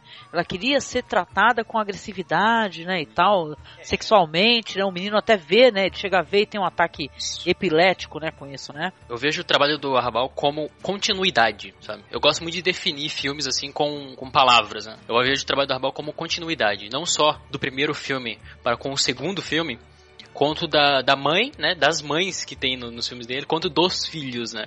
São tudo uma continuidade de, de ideais ali, né? Do, do que eles são mesmo. E essa coisa que você falou da, da agressividade, que ela quer. Tem uma parte assim que ele tá vendo, né? Ela, ela fazendo sexo agressivo e tal. E o menino fica com raiva e começa a ter um ataque de epilepsia, né? Que é uma cena bem relevante, assim. Eu gostei muito do que você falou, Emerson, do, do- desse papel messiânico, né, do Marvel, e esse, essa questão dele justamente encontrar no deserto, né, a, a- a- esse, esse amigo, né, É, eu, eu volto a dizer, pra mim, é justamente essa questão do eu interior, sabe como é que é? É, é, ele tá se descobrindo, tá, se, tá abandonando aqueles preconceitos né, da civilização capitalista, sabe como é que é? Tá abandonando esses conceitos é, antiquados, né? E tá descobrindo justamente um novo papel que ele pode transformar a, a, a si mesmo, a sua identidade e transformar a sociedade, né? É um revolucionário.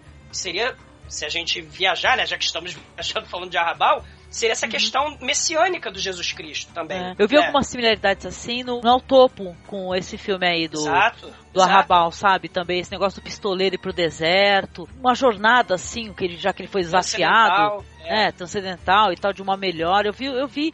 Aliás, os dois estão profundamente ligados. Eu acho que as obras estão profundamente ligadas. As, as do Jodorowsky e as obras do Arrabal. Só pra Olha, citar mesmo. Tem- Tem, tem a questão, gente. Ele, ele- quando ele apresenta o Aden, ele simplesmente se apaixona por esse amigo, né? Pelo Marvel. Por quê? Porque é apaixonante, né? Você tá, tá- é uma pessoa totalmente inocente e a parte dessa hipocrisia da sociedade e tal, né? Desses valores burgueses e, e afins, né? E quando ele apresenta que ele tá feliz, né? É como ele vai demonstrar afeto. Ele dá uma mala cheia de joias, as joias, né, da mãe, dá o dinheiro, e o, e o Marvel não sabe o que, que é isso. Ele só sabe que é bonito, né? Ele pega e fala, o, o Aden, né, fala, com dinheiro você compra tudo que você quiser. Aí o Marvel fala, pô, mas você compra saúde, amor, felicidade? O dinheiro dá leite, como, né, tira- é, solta leite, como a cabra solta leite, né? Ele pega o dinheiro e come.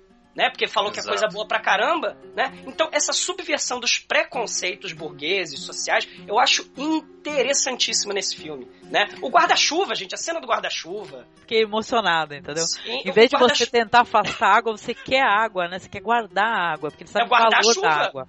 né? guardar-chuva, né? Em vez do, do, do guarda-chuva me afastar do fenômeno natural, eu uso ele pra me aproximar ainda mais, né? Eu concentro a chuva nele e jogo em cima de mim, né? Nossa. Versão do Brilhante. Netflix, né? É demais. Esse filme é um filmaço, gente. Quem tem cenas escatológicas? Tem. Tem cenas blasfemas? Claro. Tem cenas é, de sexo, cenas de, de, de violência, cenas de morte de animais? Tem. Mas Tilasque é demais, é imperdível. É um filmaço também. Né? É, ah. Não deixem de assistir esse filme do, do Arrabalde. Não deixem. Né? Ah, e como eu, Cavalo Louco. A cena, para mim, assim, uma das minhas preferidas é uma em que o eremita pergunta, né? É, como que é o mundo de onde você veio? Como que é o lugar de onde você veio, né? E ele vai explicar. Até anotei aqui, ó. O mundo civilizado é fantástico. Por eras e eras, o homem vem harmonizando conhecimento e enriquecendo sua mente para alcançar a, mar a maravilhosa perfeição, em que a vida se transforma. Por todo lugar há felicidade. Aí, na cena em que ele fala isso, troca assim e vem um casal fazendo sexo com uma máscara de gás.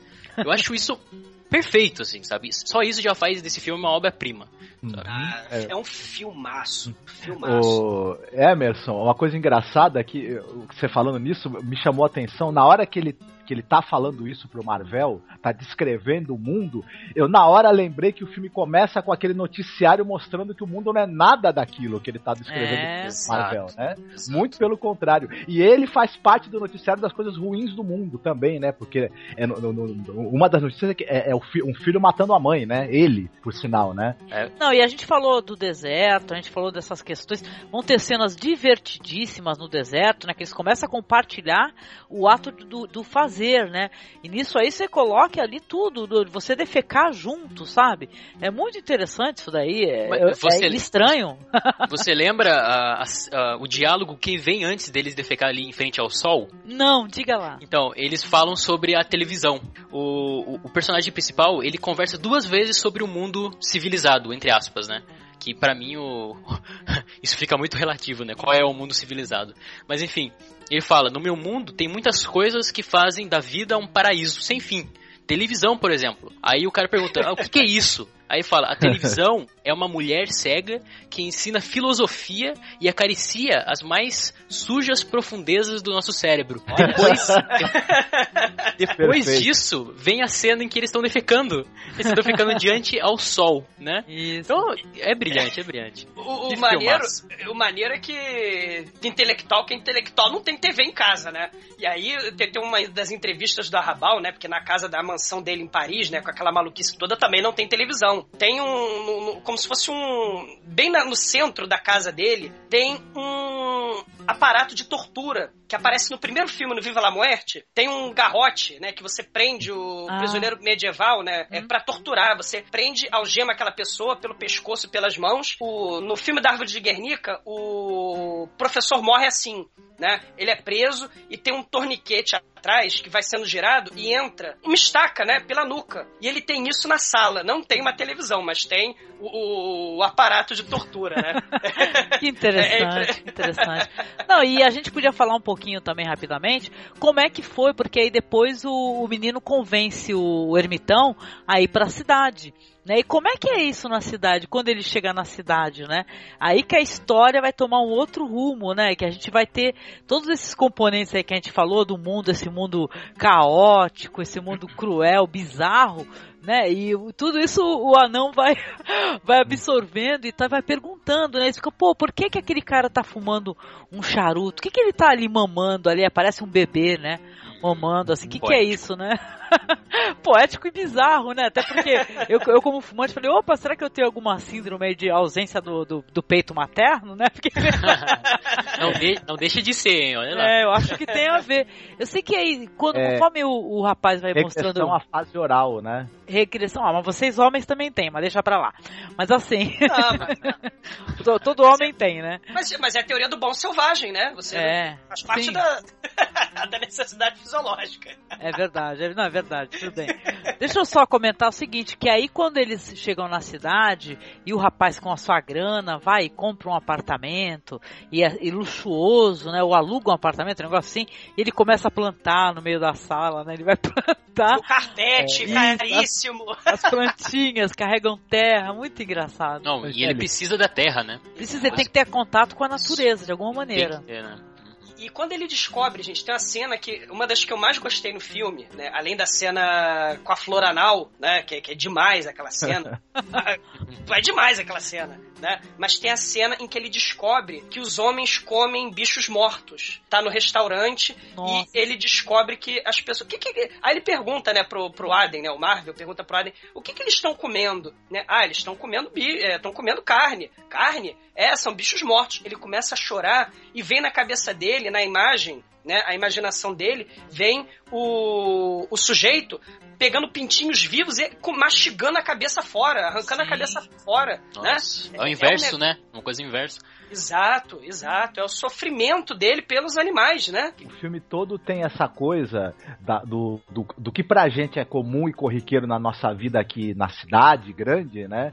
Nessa nossa sociedade, né? O, o- co- como alguém de fora, com outros hábitos, hábitos mais puros, mais próximos da natureza, mais próximos talvez da, da, da natureza mais é, selvagem, não é, reprimida do homem, como ele veria a gente? Será que ele veria a gente realmente como civilizados ou como, na verdade, mais selvagens ainda? Tem uma cena É. bem no início, quando eles chegam na cidade, o Eden leva o Marvel para assistir um discurso político, em que um político está descrevendo como é que as pessoas são dominadas pelo Estado, pela política, pelos meios de comunicação. É um discurso que é chocante, né? É assim que, para mim, aquilo foi um tapa na cara, foi, foi um tapa de cada lado, né, que eu tomei com aquele discurso.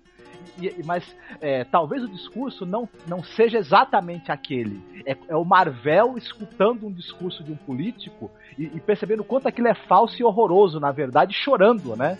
E tal, porque aquilo pareceu pra, aquele discurso pareceu para ele uma cacofonia, que ele até tampa os ouvidos, né? E- E, a mensagem que é dita, né? O horror, a hipocrisia, né? O tabu, a censura, a, a repressão, né? E, e o Marvel é justamente essa inocência. né? É a teoria do bom selvagem, né, gente? Né? Ou o Caspar Hauser. Tem muito a ver. Cena da igreja também, eu acho que é sensacional, né? Assim, eu volto, a, eu volto a insistir nisso porque assim, é, o que eu, é o que eu compreendi, né? Ele tá se libertando, Aden, né? Aden, se a gente viajar também, é Adão, né? Então ele é o homem que tá se libertando justamente o quê? Dos preconceitos da sociedade, da repressão da sociedade, tá se descobrindo, né? Com valores, é, com harmonia com a natureza, com a transcendência, né? em- e, e harmonia, equilíbrio com a, com, com, com, com o planeta, com a Terra, né? Ele, Aham. ele, tá, ele tá vendo o, o seu outro lado, ele tá vendo uma outra necessidade, né? Tá Sim. buscando algo novo.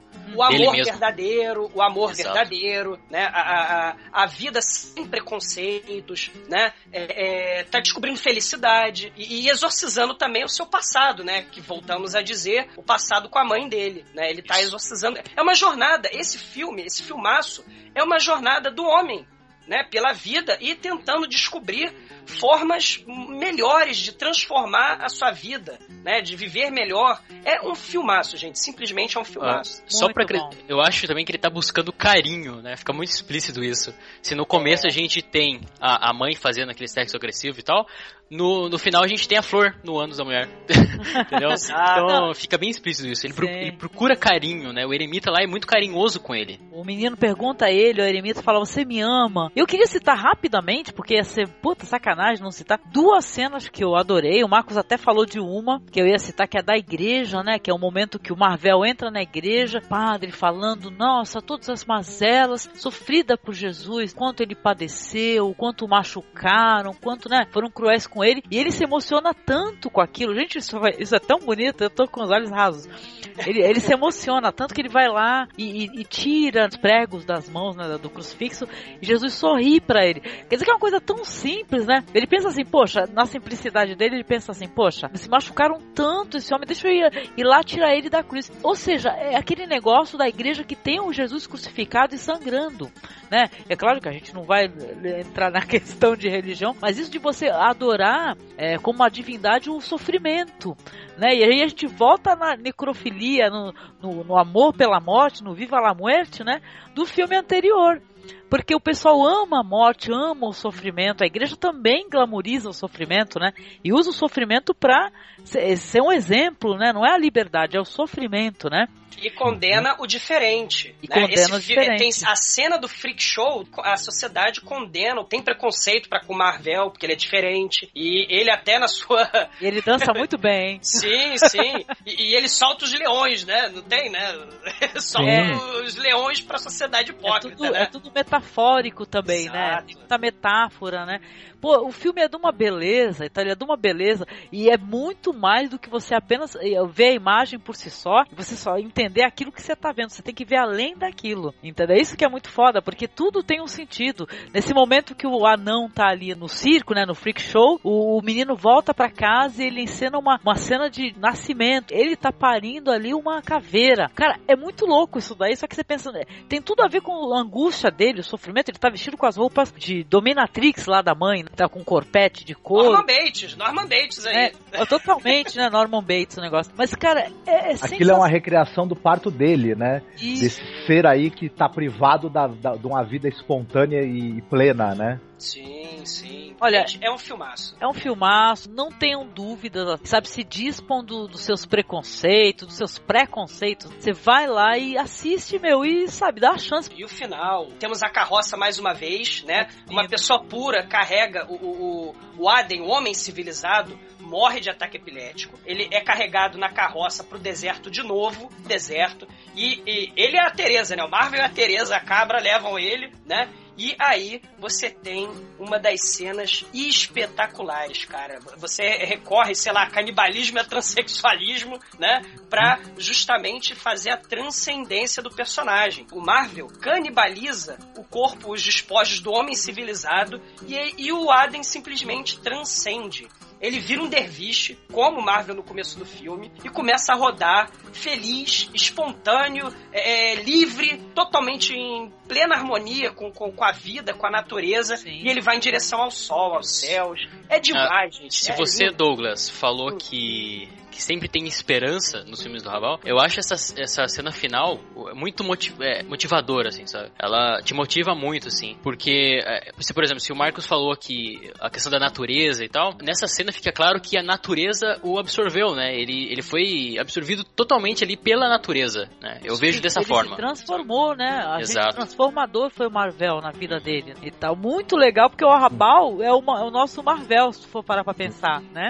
Porque ele ajuda a, a pessoa a refletir, a se transformar, né? Muito foda. Cara, o, o Arrabal conseguiu transformar uma cena que aparentemente seria grotesca e repulsiva, que é uma longa cena de, de, de alguém devorando um cadáver, ele conseguiu transformar isso numa cena que é de uma beleza, de uma poesia, e como o Emerson falou, algo extremamente otimista e, e até motivacional, né? Ele inverteu completamente o sentido dessa imagem que seria grotesca, né? Todo o filme preparou a gente para enxergar essa imagem de outra maneira. Isso não é Perfeito. pouca coisa, viu? Perfeito, palmas, palmas pra Rabal, filmaço, gente, simplesmente Sim. imperdível. Maravilhoso, gente.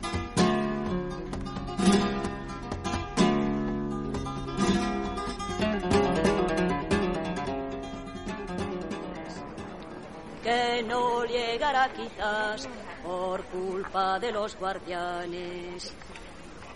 Amigos encarcelados, os lo digo claramente. Amigos encarcelados, os lo digo claramente. Yo no estoy en este mundo para robar a los pobres. Yo no estoy en este mundo para robar a los pobres.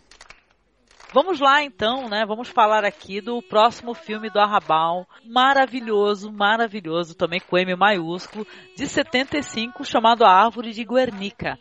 Diz assim: Iniciada a Guerra Civil Espanhola, o exército de Franco encontra nos territórios do norte do país, terra dos bascos, uma forte resistência. Um desses lugares é o povo de Vila Ramiro, que está governado por um conde, título que vem da Idade Média e que ainda mantém a vida feudal. Seus habitantes, fartos já desse sistema injusto, se rebelam contra o nobre reclamando seus direitos, aproveitando os ares renovadores da República. O Picasso pintou um quadro, né, o famoso Guernica, que retrata né, o bombardeio né, das É, cidades, né, de Guernica por, tro- por, por tropas alemãs, né, por, por aviões é, Nazistas, da Força. Aérea Alemã, nazistas. Exato. E tal. Deu até origem a, uma, uma famosíssima coisa que um, um oficial nazista per, viu o quadro do Picasso e perguntou para ele: Foi você que fez isso daqui? E o Picasso teria respondido: Não, foram vocês que fizeram. Né? Ah, Eu só retratei. É, é, o horror da guerra. Esse filme, se a gente está falando de esperança, esse filme eu acho que é a esperança de forma mais sublime, assim, mais plena, né? De forma plena nesse filme eu vejo, né? A árvore de Guernica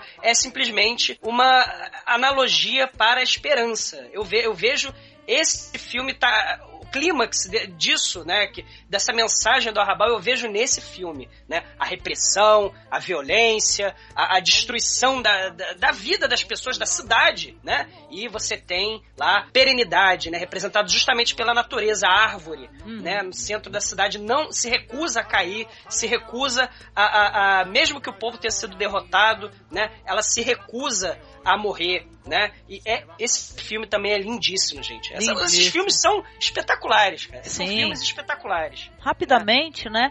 Eu gostaria de falar que esse ano, no começo desse ano, faleceu a atriz maravilhosa que faz a Vandali, né? Ah. Que é a Mariangela Melato, uma atriz italiana, que ela tá soberba nesse filme, soberba mesmo. Né? Ela aparece nos filmes da Lina Vert Miller, né? Ela era uma figura assim.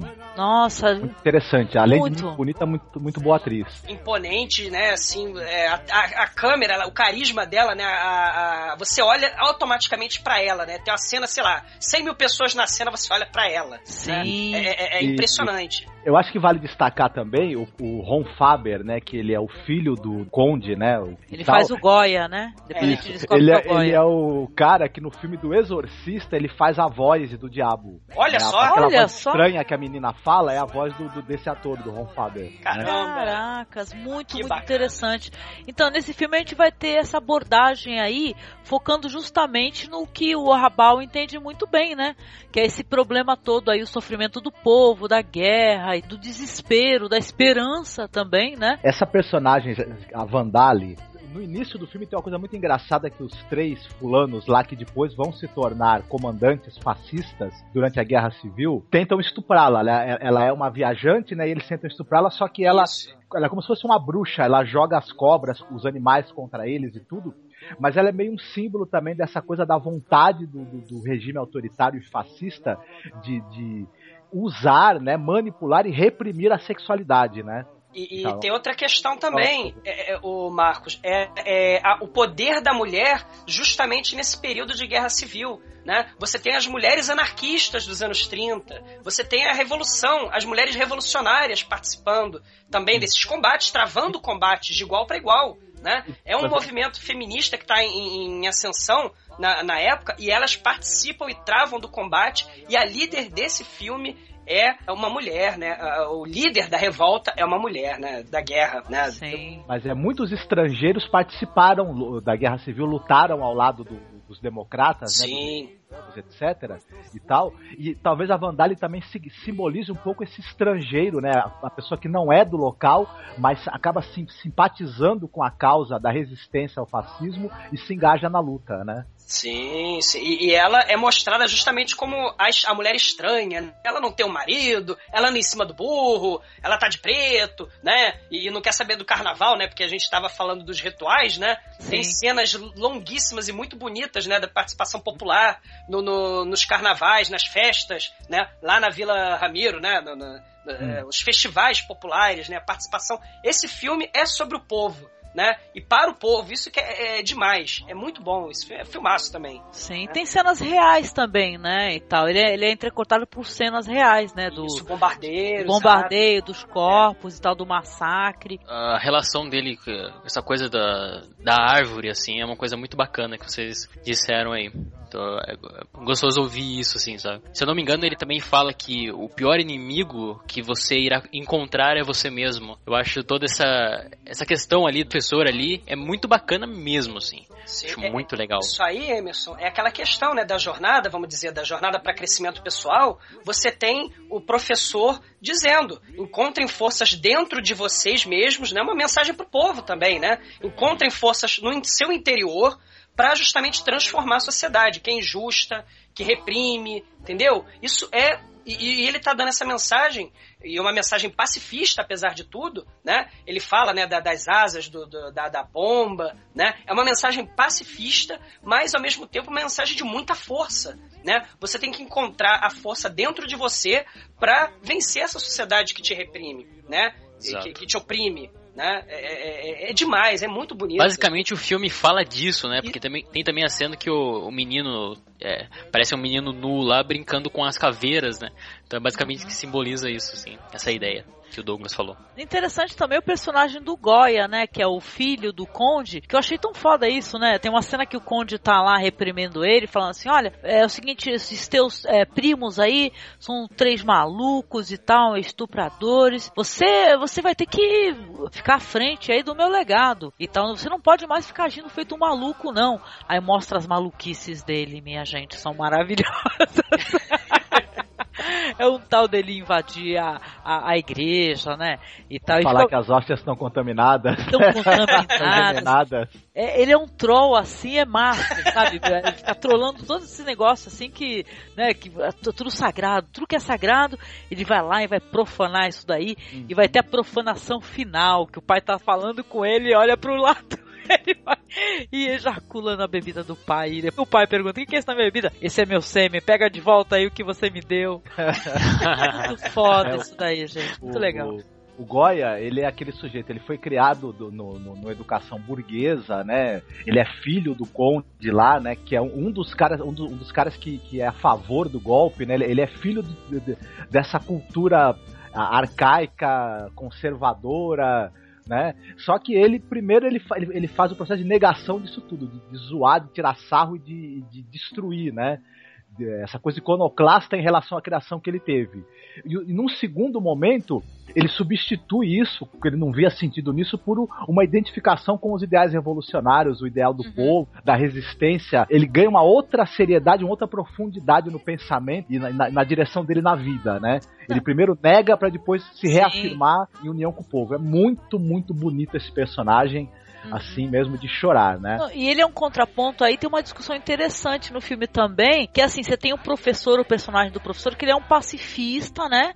Isso. E tal, ele prega o pacifismo, ele fala, olha, a gente não deve bater de frente, né? E tal, com certas coisas, vamos procurar a paz, né? Ele até adora o Gandhi, né? Tem uma foto do Gandhi Isso. e tudo. Só que caramba, depois você vai chegar na conclusão, no final, que também, dependendo da situação, o pacifismo não é a resposta. É isso que é foda, porque às vezes você é obrigado obrigado até a lutar pela paz, para poder ter paz, né? É Exato. foda isso, né? Porque Exato. como é que você vai ficar feito um gado, né? Você vai ficar ali sem reagir a, gente, a nada. Né? A gente deve ansiar pela paz e trabalhar pela paz, mas a gente não pode aceitar tudo pacificamente, porque senão. Exato. Parabéns, é. isso mesmo, Marco, é isso mesmo. E, e, ele chega, inclusive, apesar né, dos horrores, né, da, da exploração do, do aristocrata, né, do pai do Goya, ele protege, ele acaba escondendo o conde e ele, né, é, é protegido pelo professor. Né? Ele fala: Eu condeno tudo que você fez, não aceito seu dinheiro, não adianta me subornar, mas eu sou contra a violência. E no final das contas, né, é, é. desenrolar do filme, não adiantou nada, né? O Ele resultado é o resultado foi violência contra todo mundo, contra todos os revolucionários, né? E são todos executados sumariamente, né? Um julgamento falso, né? É, hipocrisia rolando, saber que todo mundo ia morrer mesmo, né? Só que como ele escondeu o aristocrata, né? ele, o professor, ele não morre fuzilado. Ele morre justamente com aquele instrumento de tortura medieval, né? É, é, gira o alavanca por trás, né? E entra uma estaca no, no... Uhum. Na verdade, ele é enforcado, né? Ele quebra a traqueia, né? Que tem uma tem uma uma, uma, uma, algema, né, prendendo o pescoço dele, e aí essa algema é, aperta demais e ele é estrangulado, né? Ele morre assim, não morre Sim. fuzilado, né? Sim. Vão ter outros componentes também que já foram é, até mostrados assim nos outros filmes, vão ter os anões. Em situações curiosas, gente, eu queria saber da interpretação de vocês. Se tem alguma cena assim é, com os anões e tal, por exemplo, a cena que eles é, profanam aquela estátua, né, da estátua de Maria na igreja. Sempre tem um lençol branco. É, é a parte do lençol que eu queria queria saber da interpretação de vocês. Qual que é a do lençol branco? Porque dependendo da cena, então sempre vai haverá um lençol branco ali cobrindo, né? Seja o anão se relacionando ali com uma mulher, seja nessa parte da estátua, ou então seja no, final, né? Quando vai ter aquele massacre, né? Eles também estão expostos num, num lençol branco. Qual é que é a parada do lençol branco, na opinião de vocês? Eu vejo justamente a, o autoritarismo aí, eu vejo a repressão, né? Você não pode mostrar certas coisas. O lençol ele tá proibindo você de ver escatologia, de ver é, blasfêmia, de ver eh, violência, né? Toda vez que tem um anão, que eu vejo assim o anão, nesse caso, muito como povo, né? Ele, vamos dizer, fraco, né? Mas ao mesmo tempo ele tem sua importância, tem o seu poder, né? E ele tá sendo o quê? Toda vez que o anão vai, é, vai fazer sexo com a, com a moça, ele é, coloca o pano branco em cima. O anão vai, vai se masturbar e colocar o sêmen na boca da Virgem Maria. É, né? e as crianças batem palma, né? Batem então. palma. E aí você tem o, o pano branco sobe de novo, né? Não vamos mostrar isso. Você tem os cadáveres espalhados dos anões ali no final da, da, da guerra civil, né? E aí o lençol, eles estão em cima do lençol branco e os carrascos fazem o quê? Puxam o lençol e os cadáveres que estão em cima do lençol vão embora. Você tem, você tem várias cenas, a cena da torada, né? Tem vários elementos, eu vejo muito é o papel justamente opressor, né? Entendi, compreendi. Eu, eu vejo isso. Eu acho também uma coisa engraçada que os anões, primeiro, é, não querendo fazer piada, né? Pode, pode parecer piada, mas não é, é é uma identificação clara com o próprio Rabal, que é baixinho, né? Sim, e exato. Tal. E esse, também eles, eles, representam, além do povo, acho que o diferente, né? Aquela pessoa que é diferente, ou fisicamente, ou, ou na sua sexualidade, ou na sua maneira de pensar, né? E o controle social, principalmente a religião, esse pessoal é o alvo, né? Principal deles, né? Exato. Quem, quem tá fora da norma, né? Quem, quem, uhum. quem tá fora da, da regra, do conservadorismo, né? Do, quem não obedece o tabu, quem simplesmente aceita pacificamente tudo, né? Que é posto diante de si. Os pobres anões vão, vão ser o touro da tourada no final, é, né? triste, né? Touro, essa cena, né? né? Tourada já acho uma coisa horrorosa. Mas deixa eu perguntar um negócio. E aquela cena linda, quando eles vão pra Guernica, né? Que tá tendo aquele festival, que vai ser a primeira vez que a Vandali e o Se veem, né? É muito foda isso, porque ela, ela, o que ela conheceu ali do, dos homens até então é o que? A violência, né? Os caras que tentam estuprá-la e tal. Ela vive, tá em fuga, né? Ela é uma pessoa, é um, é um retirante, né? Ela é uma retirante. E quando ela vê pela primeira vez, isso é muito foda, é aquela cena linda dos pombos, né? Deve ter toda uma representatividade, uma metáfora daquilo assim, a liberdade e tal. É o desejo, o amor, sei lá. São novos laços de amor e solidariedade que eles nascem, inclusive, durante os períodos de guerra, de violência, de repressão, uhum. e que a hora que essa, que, que essa repressão acabar, que essa violência passar, esses laços de amor e solidariedade que se criaram, se mantiveram, vão construir a nova Espanha, o novo país, a nova humanidade, né? Sim, Depois perfeito, superado perfeito. esse período aí terrível, né? De retrocesso. E, e, a árvore se mantém de pé, né? Hum? A árvore tá lá, né? Os monarquistas juraram, né? Eles falaram isso no filme, né? Juramos no pé dessa árvore defender os direitos civis, né? E Franco invade, de, eh, destrói, né, bombardeia, mata milhares de pessoas, né? 70 anos né, de pressão violenta, de censura, de ditadura. Uhum. Né? E o povo é aquilo, né, unido justamente contra esse tipo de, de repressão, de opressão. Ah, no Brasil assim. tem bastante gente aí que quer que volte a ditadura, que é. quer que volte o, o, a, a, o desprezo a pelos, pelos, direitos humanos. Volta e meia tem um imbecil né? escrevendo é. isso em algum lugar na rede, né? Tinha, é... tinha um imbecil lá, a gente até comentou uma vez em off lá. Teve até briga no, no, nas redes aí, porque o imbecil tava falando, isso aí é um absurdo, sei lá qual que foi o absurdo que ele viu, alguma coisa ridícula aí que a gente, né, vê diariamente. Falou, tem que voltar é a ditadura para acabar essa palhaçada. que cambada de idiota. Mas, cara, um excelente filme, excelente filme, sabe? Eu gostei pra caramba, tudo assim. Se a gente for até pro aspecto é, técnico, né? Ele é muito interessante, inclusive tecnicamente, né? Como são feitas as cenas, das, a reunião, assim, da guerra, é, do, do, conflito, né? Porra, muito foda isso, gente. O texto, o texto, né? A música, o, o, o cenário, né? As cenas de, de, de, Porque o filme é praticamente externa, né? E, e é demais, a iluminação, o, você sabe quem, são, quem é o povo, né? É, geralmente tem um anãozinho ali, né? Você sabe quem é o opressor. É, é demais. Tem uma longa cena de batalha, né? Da, da batalha, Sim. povo da Vila Ramiro resistindo, né? Ao, ao ataque do, do, das tropas fascistas e tudo. É, é que é, ela tem muito. Nessa cena tem muitos elementos surreais, né? Que, que a gente sabe que que um, um, avião com a metralhadora não causaria aquela destruição, mas é, mas aquilo lá também meio que é um símbolo aí da, da vontade da vitória e da capacidade da força que, que o povo tem, né? De resistir, apesar de eles serem derrotados no final.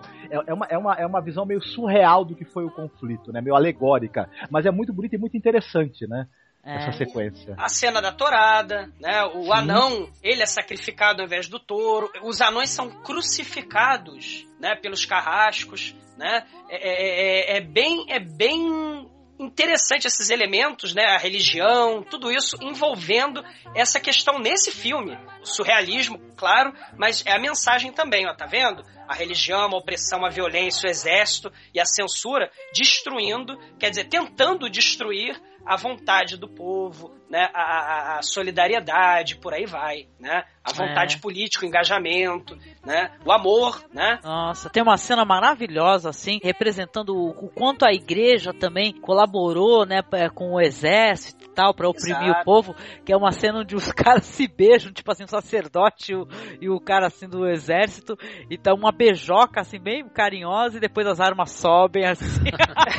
mas, mas essa cena é do, é do religioso de alta patente, né? Sei lá, o isso, cardeal, cardeal né? Isso Porque mesmo. o pároco, o padre mesmo, ele é, tá com a cruz, né? E o povo que vive né, naquele cotidiano no dia a dia na igreja da cidadezinha da Vila Ramiro, eles tiram a cruz do padre e dão né, uma, uma, uma arma pro padre, né? Pra ele poder ficar aliado deles, né? É o socialismo libertário ali, né? Sim, sim.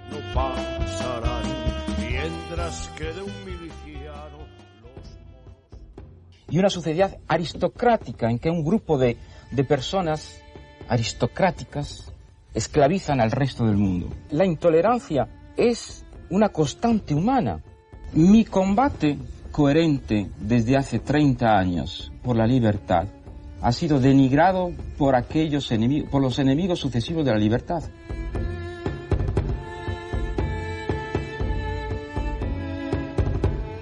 Sobre os três últimos filmes, né? Que é o Imperador do Peru, que é de 1982, O Cemitério dos Veículos, que é um filme para a TV, que é de 83, e o Adeus Babilônia, que dos quatro foi a única que sem legendas nem nada, ainda vou e assisto o negócio de curiosidade. Entendeu alguma coisa, Angélica? O oh, pior é que entendi, cara. Eu, tenho as minhas conclusões, porque não, não falo francês. Mas vamos falar então um pouquinho rapidamente da, só das nossas experiências sobre esses três filmes aí. Pulando a ordem cronológica, eu queria falar do cemitério do, do, dos, dos, automóveis. Então manda ver. É, que eu acho mais, mais interessante de, dentre, é. de, dentre esses três filmes que faltaram a gente falar, né? Que ele é uma peça de teatro, né? Do, do, do Arrabal, que depois ele, ele, ele fez uma versão né, para televisão francesa e tal. E é uma coisa muito interessante, porque é uma releitura pós-apocalíptica, meio cyberpunk da Paixão de Cristo, né? Isso. Tal. É muito Grita nos 80 de uma maneira muito interessante também. Gostei muito disso, desse componente. É, é... O, o, movimento punk, né? Ele usa a estética do movimento punk nesse filme é, é de forma impressionante, né? É muito bacana. Eu, eu gosto muito desse filme. Eu gostei muito. Eu vi sem legenda, eu vi em francês sem legenda, mas eu gosto muito e queria recomendar rapidinho, já que a gente tá falando do Cemitério dos Automóveis, o filme Jubileu, de 78, do Derek Jarman, considerado o primeiro filme punk, né? Que dá essa estética do movimento punk. Você encenar a paixão de Cristo com estética punk, com sadomasoquismo, tortura, é um negócio que não é. Porque a gente vai ter antes, não é pra qualquer um, não. Porque a gente vai ter antes o Jesus Christ Superstar, né? E por aí vai. Mas esse é blasfêmia pura. Né? Ah, é, o Jesus também é identificado com, com, com essa coisa do, do astro da música pop, do rock, né? Da música pop. Nesse filme do, do Arrabal também tem isso, né? Isso. Já que o Douglas falou do Jesus do Superstar. É, é, uma, é uma leitura assim, e é uma leitura libertária também, porque Jesus também é identificado com essa questão do, da liberdade, do, do socialismo, da, da, liberação, inclusive sexual, né? Enquanto que o, o Estado ali, o Estado totalitário, está tentando reprimir, né? Esses agrupamentos de pessoas que estão se organizando organizando depois do fim do mundo, né? Depois da guerra nuclear, né? E tal. E se organizam em cemitérios, né? De, de automóveis e, e, e, partes abandonadas das cidades, né? E Exato. vem lá a repressão, né? O poder, o poder ali que ainda tá com, que não existe, né? Do Estado, que não oferece nada para as pessoas, porque o mundo acabou, né? Mas ainda quer reprimir, né? Crucificado numa motocicleta. Sensacional. E, er, erguido um guindaste, né? E a Osha é Big Mac, né, gente? Ele É distribui Big Mac, Macs, né? sensacional.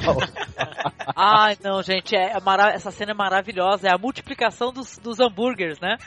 Puta que pariu, eu dei muita risada. Enquanto no cemitério dos automóveis é, é, não é nada sutil, é, subversivo ao extremo, é Paixão de Cristo, o cyberpunk. Você vai ter o Tommy, né, do Ken Russell, né, que é mais sutil nessa questão messiânica, né, do Tommy, descobrindo, né, a igreja do Tommy, lembra do, do Eric Clapton? Vocês lembram? Vocês, vocês lembram do, do filme do, do Tommy? Que tem a, a igreja da Marilyn Monroe? né, Caraca, é. pois é. Puta. É o Rockstar também, né? É o Rockstar. Muito é, legal. Só que é mais sutil. Esse filme é um tapa na cara. A Rabal é transgressão, é subversão. Não, né? e tem, É- um, tem uma coisa interessante também, que a gente tem que colocar isso aqui pro ouvinte, que tem um componente teatral, né? No filme É. com muita força, né? Você vê assim que tem horas que tem componentes é, cinematográficos, mas também teatrais, né? Você vê que é um ambiente fechado e tal, um ambiente até, vamos dizer assim, é, às vezes construído para, né? E tal, mas de uma maneira muito interessante, porque é filmado a maior parte das cenas no escuro, né? E Ou fe- seja- parece ferro velho, né? Isso, sim. Ele se divide em- na cor vermelha e azul, né? O filme Uhum. todo ou é, tende pro azul ou pro vermelho também. É, esteticamente ele é curioso também. Os elementos surrealistas também muito fortes em alguns momentos.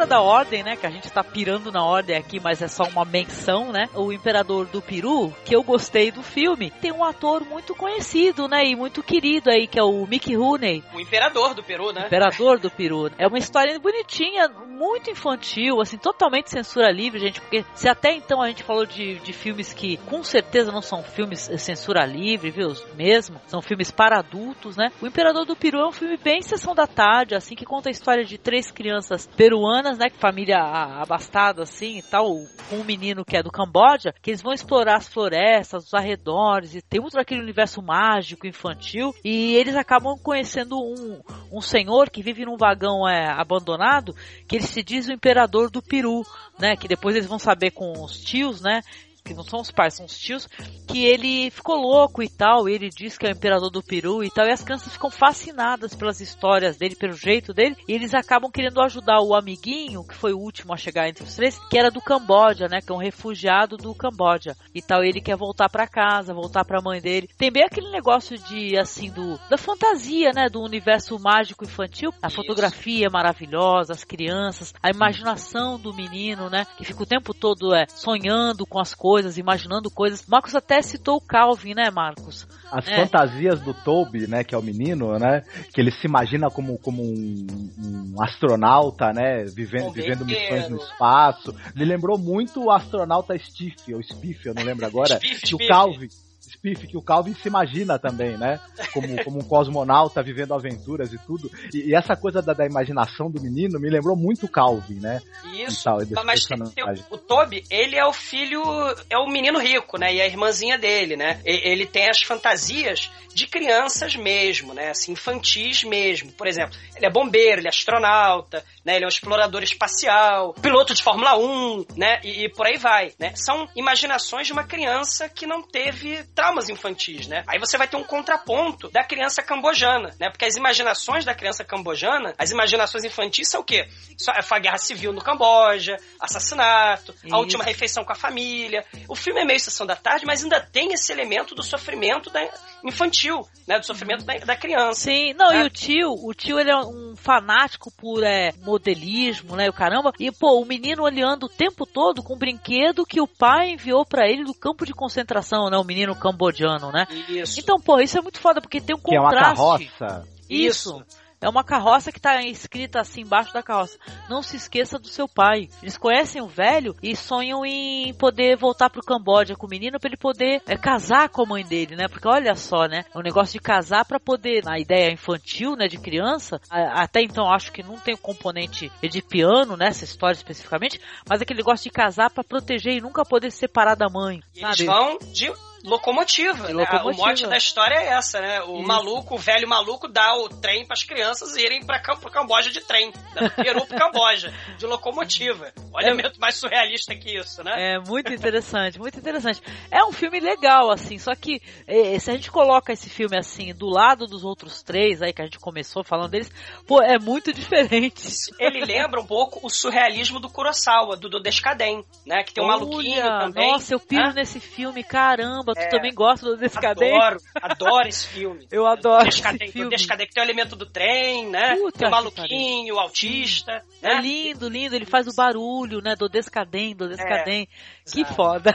Obrigada por lembrar do coração. Não, mas- Mas o, o elemento surrealista mais, vamos dizer, é aquele água com açúcar, né? O, movimento surrealista é água com açúcar. Mas eu vou né? falar uma coisa pra vocês. É, eu acho interessante isso.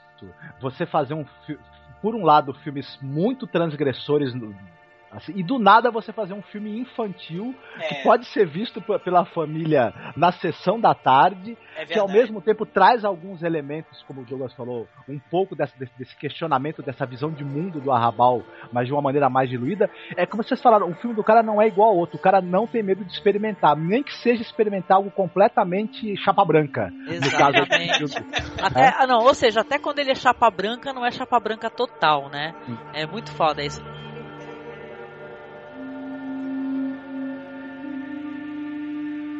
Em Rapidex, assim como sobrou pra mim, né? Eu fui a única mesmo que deu uma olhada no Adeus Babilônia. pelo, Foi. jeito, pelo jeito, sim, né? Então, Adeus Babilônia, eu que assisti sem legendas, gente, tirei minhas conclusões do filme, né? E tal. Ele é uma colagem de todas essas obras aí do Arrabal que a gente citou. Tanto Viva la Muerte, o, o Irei como Cavalo Doido, Árvore de Guernica, Imperador do Peru. Sim, tem imagens também do Imperador do Peru. Cara, ele é uma colagem de dessas imagens, algumas imagens do filme, imagens chave, assim, interessantes, com o pessoal, assim, você viu a galera em Nova York, tem uma mulher que ela anda o tempo todo com sobretudo vermelho, eles fazendo aquelas montagens, assim, de rua, sabe? É, ela, de- ela deita no meio da rua, ela fica do lado de um cara que tá fazendo alongamento, eles, sabe, eles ficam o tempo todo experimentando. É uma produção experimental, e é uma homenagem ao aquele escritor, o Rimbaud. Não sei se é assim que se pronuncia, Rimbaud, gente? Rambo. Rambo. Ui, ui. Olha eu falando do Rimbaud, tadinho do cara. Então, Porque mas o Rambo tem um livro chamado é, Rapidinho, que, tem, que, que a relação tá aí, chamado Iluminuras. Pequenos flashes da vida. né? Ai, que foda, que legal. São pequenos poemas, né? E que, e que, que falam dessa, dessa coisa da vida frenética na cidade. São pequenos flashes de, de, de, de, de um. De alguém vendo essa loucura que é a vida moderna e a vida na cidade, etc e tal. Exatamente. E, e esse filme tem, do, do Arbal, tem entrevista com escritores, com escultores, Aparece com Spike Lee nesse o daí. Spike Lee também, exatamente. An- Antes, antes, antes dele, dele virar o chato que ele é hoje, bom, enfim. Então, mas é uma colagem, muitas imagens dela em Nova York, ela, ela falando com as pessoas, ela fazendo maluquices assim no meio da rua, pessoas lendo, né? E tal, o, o livro, ela lendo o livro, mostrando, por exemplo, esse negócio da sociedade, do que, que é beleza, do que, que é importante pra sociedade. Tem uma hora que eles pintam uma modelo assim, sabe? Deixam a maquiagem bem forte, ela parece morta, né? Ou seja, eles fazendo essas coisas no meio da rua. Ou fica todo mundo parado olhando. É muito, é legal que é interessante, que é muito natural, né? Os transeuntes estão ali olhando, porra, que que é isso? Tem uma mulher morta ali no chão com a cara pintada. É uma grande performance de teatro de rua, de certa Isso. forma também, né? Sim, sim. Então, uma pena, uma lástima de coração que não tem uma legenda pra gente, né? Mas tudo bem, eu assisti do mesmo jeito, pra, só pra poder matar a minha curiosidade, né? Que eu não ia ficar, né? Sempre pensei que Bukowski me había imitado. Por accidente.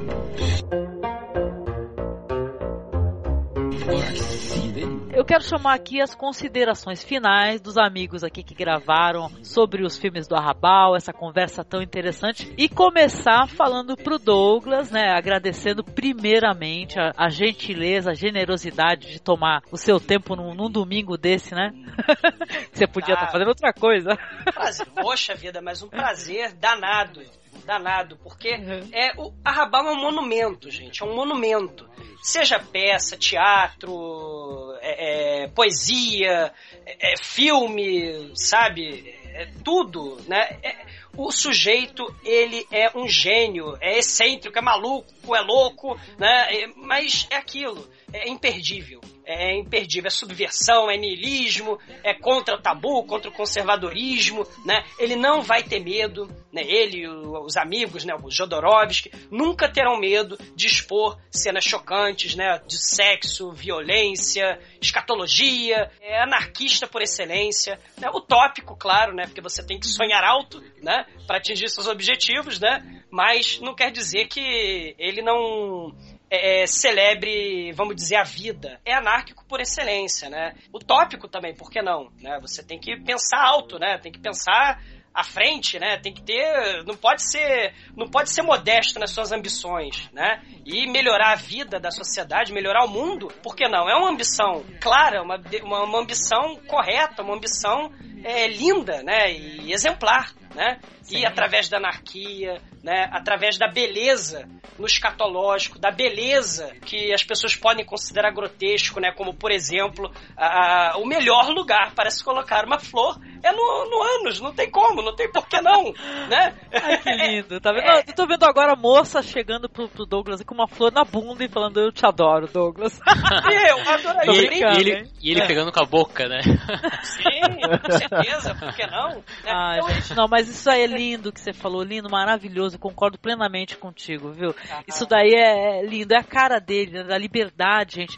Ah, porra, ame seu corpo, gente, cada pedacinho, cada pelinho né? Foda, Douglas. Sim, e, e, é boêmio, ele soube viver, soube não, sabe viver a vida, né? Carismático, agregador, bem-humorado, né? Paquerador, que ele passeia lá, vai paquerando as menininhas, as entrevistadoras. É, ele não, ele paquerou a mulher do Salvador Dali, cara. Exato. É. a gala, né?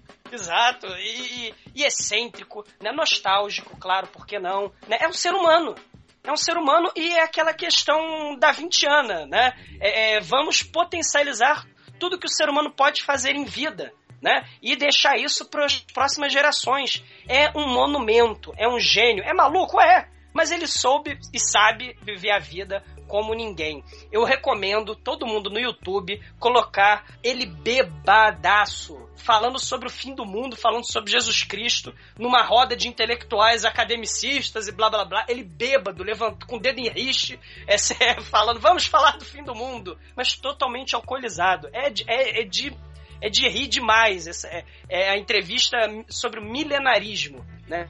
É, uhum. é, demais. A Rabal é isso, gente. É, é, é, transgressão, subversão, anarquia, surrealismo, loucura e genialidade, por que não? Um brinde, um brinde esse bêbado maravilhoso. Lindo, lindo, sim, maravilhoso. E fechando aqui rapidinho, é, Douglas, queria que Pô, pra você que não conhece, né? O Douglas é nosso parceiro, o pessoal do podcast são nossos amigos. Mas, poxa, fala do trabalho do podcast para quem deu o clique aqui pela primeira vez num podcast e te ouviu aqui. E quer saber da onde que você é, Douglas? Ah, eu sou do podcast, né? A gente fala de filmes trash, mas também tenta jogar o contexto em que aquele filme foi feito. Né? A gente fala do filme em si, mas também fala por que, que aquele filme é, gro é grotesco, por que, que aquele filme é trash, e uhum. por que, que o diretor é maluco de ter feito zumbis explodindo cabeça e comendo miolo, né?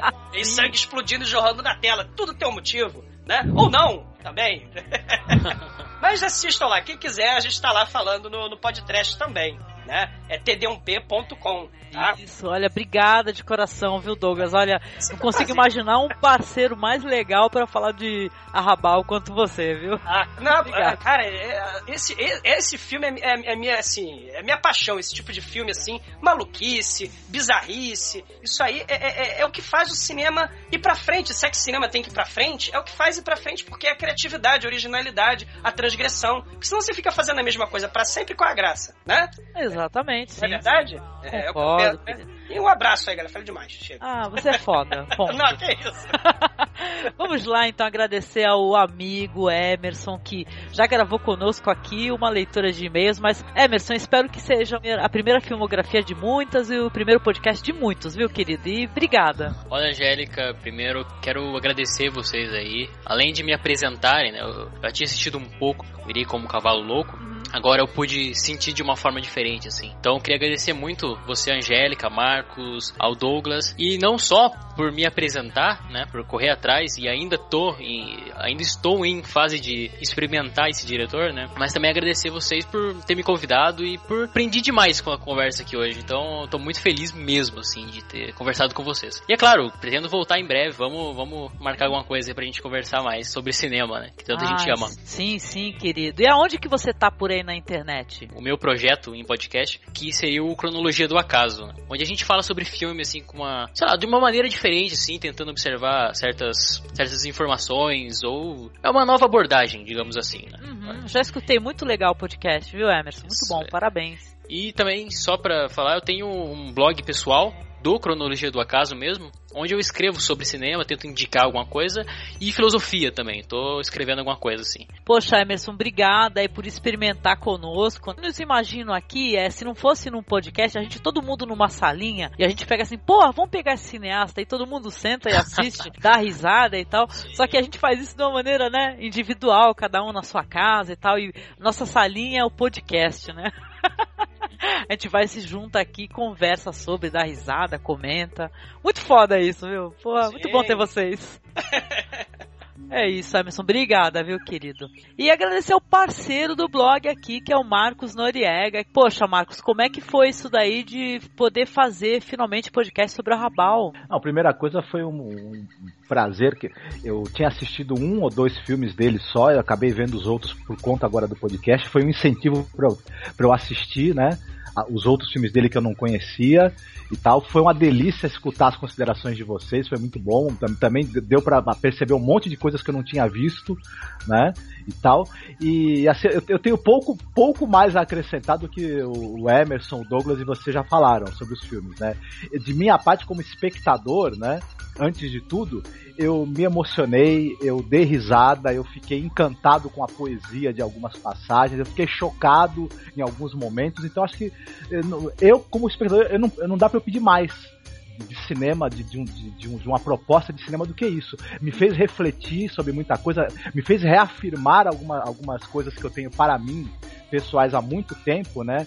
E essa, essa coisa de indignação contra as, as formas de autoritarismo e de violência contra o que é humano, contra o que é espontâneo, contra o que é a vida em si, né? Então acho que eu, eu, eu, eu não, eu não posso pedir mais do cinema do que isso. Então o Arrabal trouxe tudo isso pra mim, nesses nos últimos dias aí assistindo a obra dele. Então é um grande prazer, né? Espero que quem já conhece o, o cinema do cara né, goste da conversa também, tirar algo de proveitoso. Quem não conhece, fica incentivado a assistir. E é isso. Estamos lá no Cine Masmorra, né? Como sempre, né? Podcast sobre cinema, resenhas de filmes, né? Enfim, com, com a participação dessas pessoas aí, co- como diz o Thiago Navarro, pessoas bonitas, inteligentes, simpáticas, de alto nível. Esse né? Thiago Navarro danado. Eu me diverti. Eu falei, tá brincando, hein, Thiago? Falei pra ele. É. obrigada, viu, Marcos? Muito obrigada. Cara, e eu aqui como host aqui do seu podcast, eu quero dizer que eu tô feliz, cara, porque isso daí é o que a gente gosta de fazer, né? Que a gente pega, experimenta, né? Experimenta, experimenta. Então experimente aí o Arrabal, cara, porque foi muito legal. A gente já tava algum até algum tempo a gente já tá curtindo um cinema diferente, a gente não, não encarou com toda a estranheza, né? A gente se divertiu, a gente gostou, né? De compreender o que, que ele queria passar com o cinema dele. E caramba, é, é, a gente tá aqui para isso, né? E tá morrendo de saudade de gravar um- sobre uma filmografia, de fazer um podcast sobre filmografia. Já tava querendo há muito, muito tempo. Vamos ver se a gente consegue manter um certo ritmo de gravação e poder assistir, conhecer as obras do cineasta que eu não conhecia, só assim, muito de passagem, tal, de comentários, de listas de blogs, e você poder sentar, conhecer, chamar as pessoas, agregar pessoas, conversar sobre, é, é um presente. Vamos dizer assim. Eu sempre coloco assim quando eu quero falar sobre o cinema que a gente tá aqui explorando, que é um cinema que a gente não esquece, né? A gente termina o filme e, pô, e tá na mente. Eu só posso dizer o seguinte: é experimente assistir um filme do Fernando Arrabal, que você não vai sair impune. De jeito nenhum, né? Ele, ele força você a refletir e pensar sobre as coisas. É isso, então. Então eu quero agradecer a todos os presentes aqui por mais essa gravação tão maravilhosa que a gente explorar cinema com gosto, né? Que é o que a gente gosta de fazer. E para você, ouvinte, aquele convite de sempre no final do podcast, né? Que se você quiser mandar um e-mail pra gente, continuar essa conversa aqui, você pode mandar o seu e-mail para contato arroba cinemasmorra.com.br. Siga-nos todos no Twitter, aqui o Twitter individual de cada um vai estar linkado aqui na postagem. Siga o perfil oficial também do MasmorraCast no Twitter, que é Masmorra Underline Cast. Facebook também tem lá o Facebook é barra Cinemasmorra, se eu não me engano. Ou procure Cinemasmorra no Facebook que você acha bem facinho. Deixar aqui uma mensagem, conheçam mais cinema, assim, explorem o cinema com vontade, sem medo, que é a melhor coisa que existe, gente, de coração. Né? Esse é o nosso propósito. Né? Sim. Nosso propósito é esse, é conhecer, né? A natureza tá ali do lado, né? Ou no deserto. Se puderem é, pesquisar e explorar sem medo, pesquisem com horror, medo, desespero e pânico, que também dá certo. Sim, muito Sim. pânico. Sim. Se um dia alguém chegar com uma flor na bunda e falar pra você que te ama, não corra disso. É Isso amor. não é impulso, é amor, exato.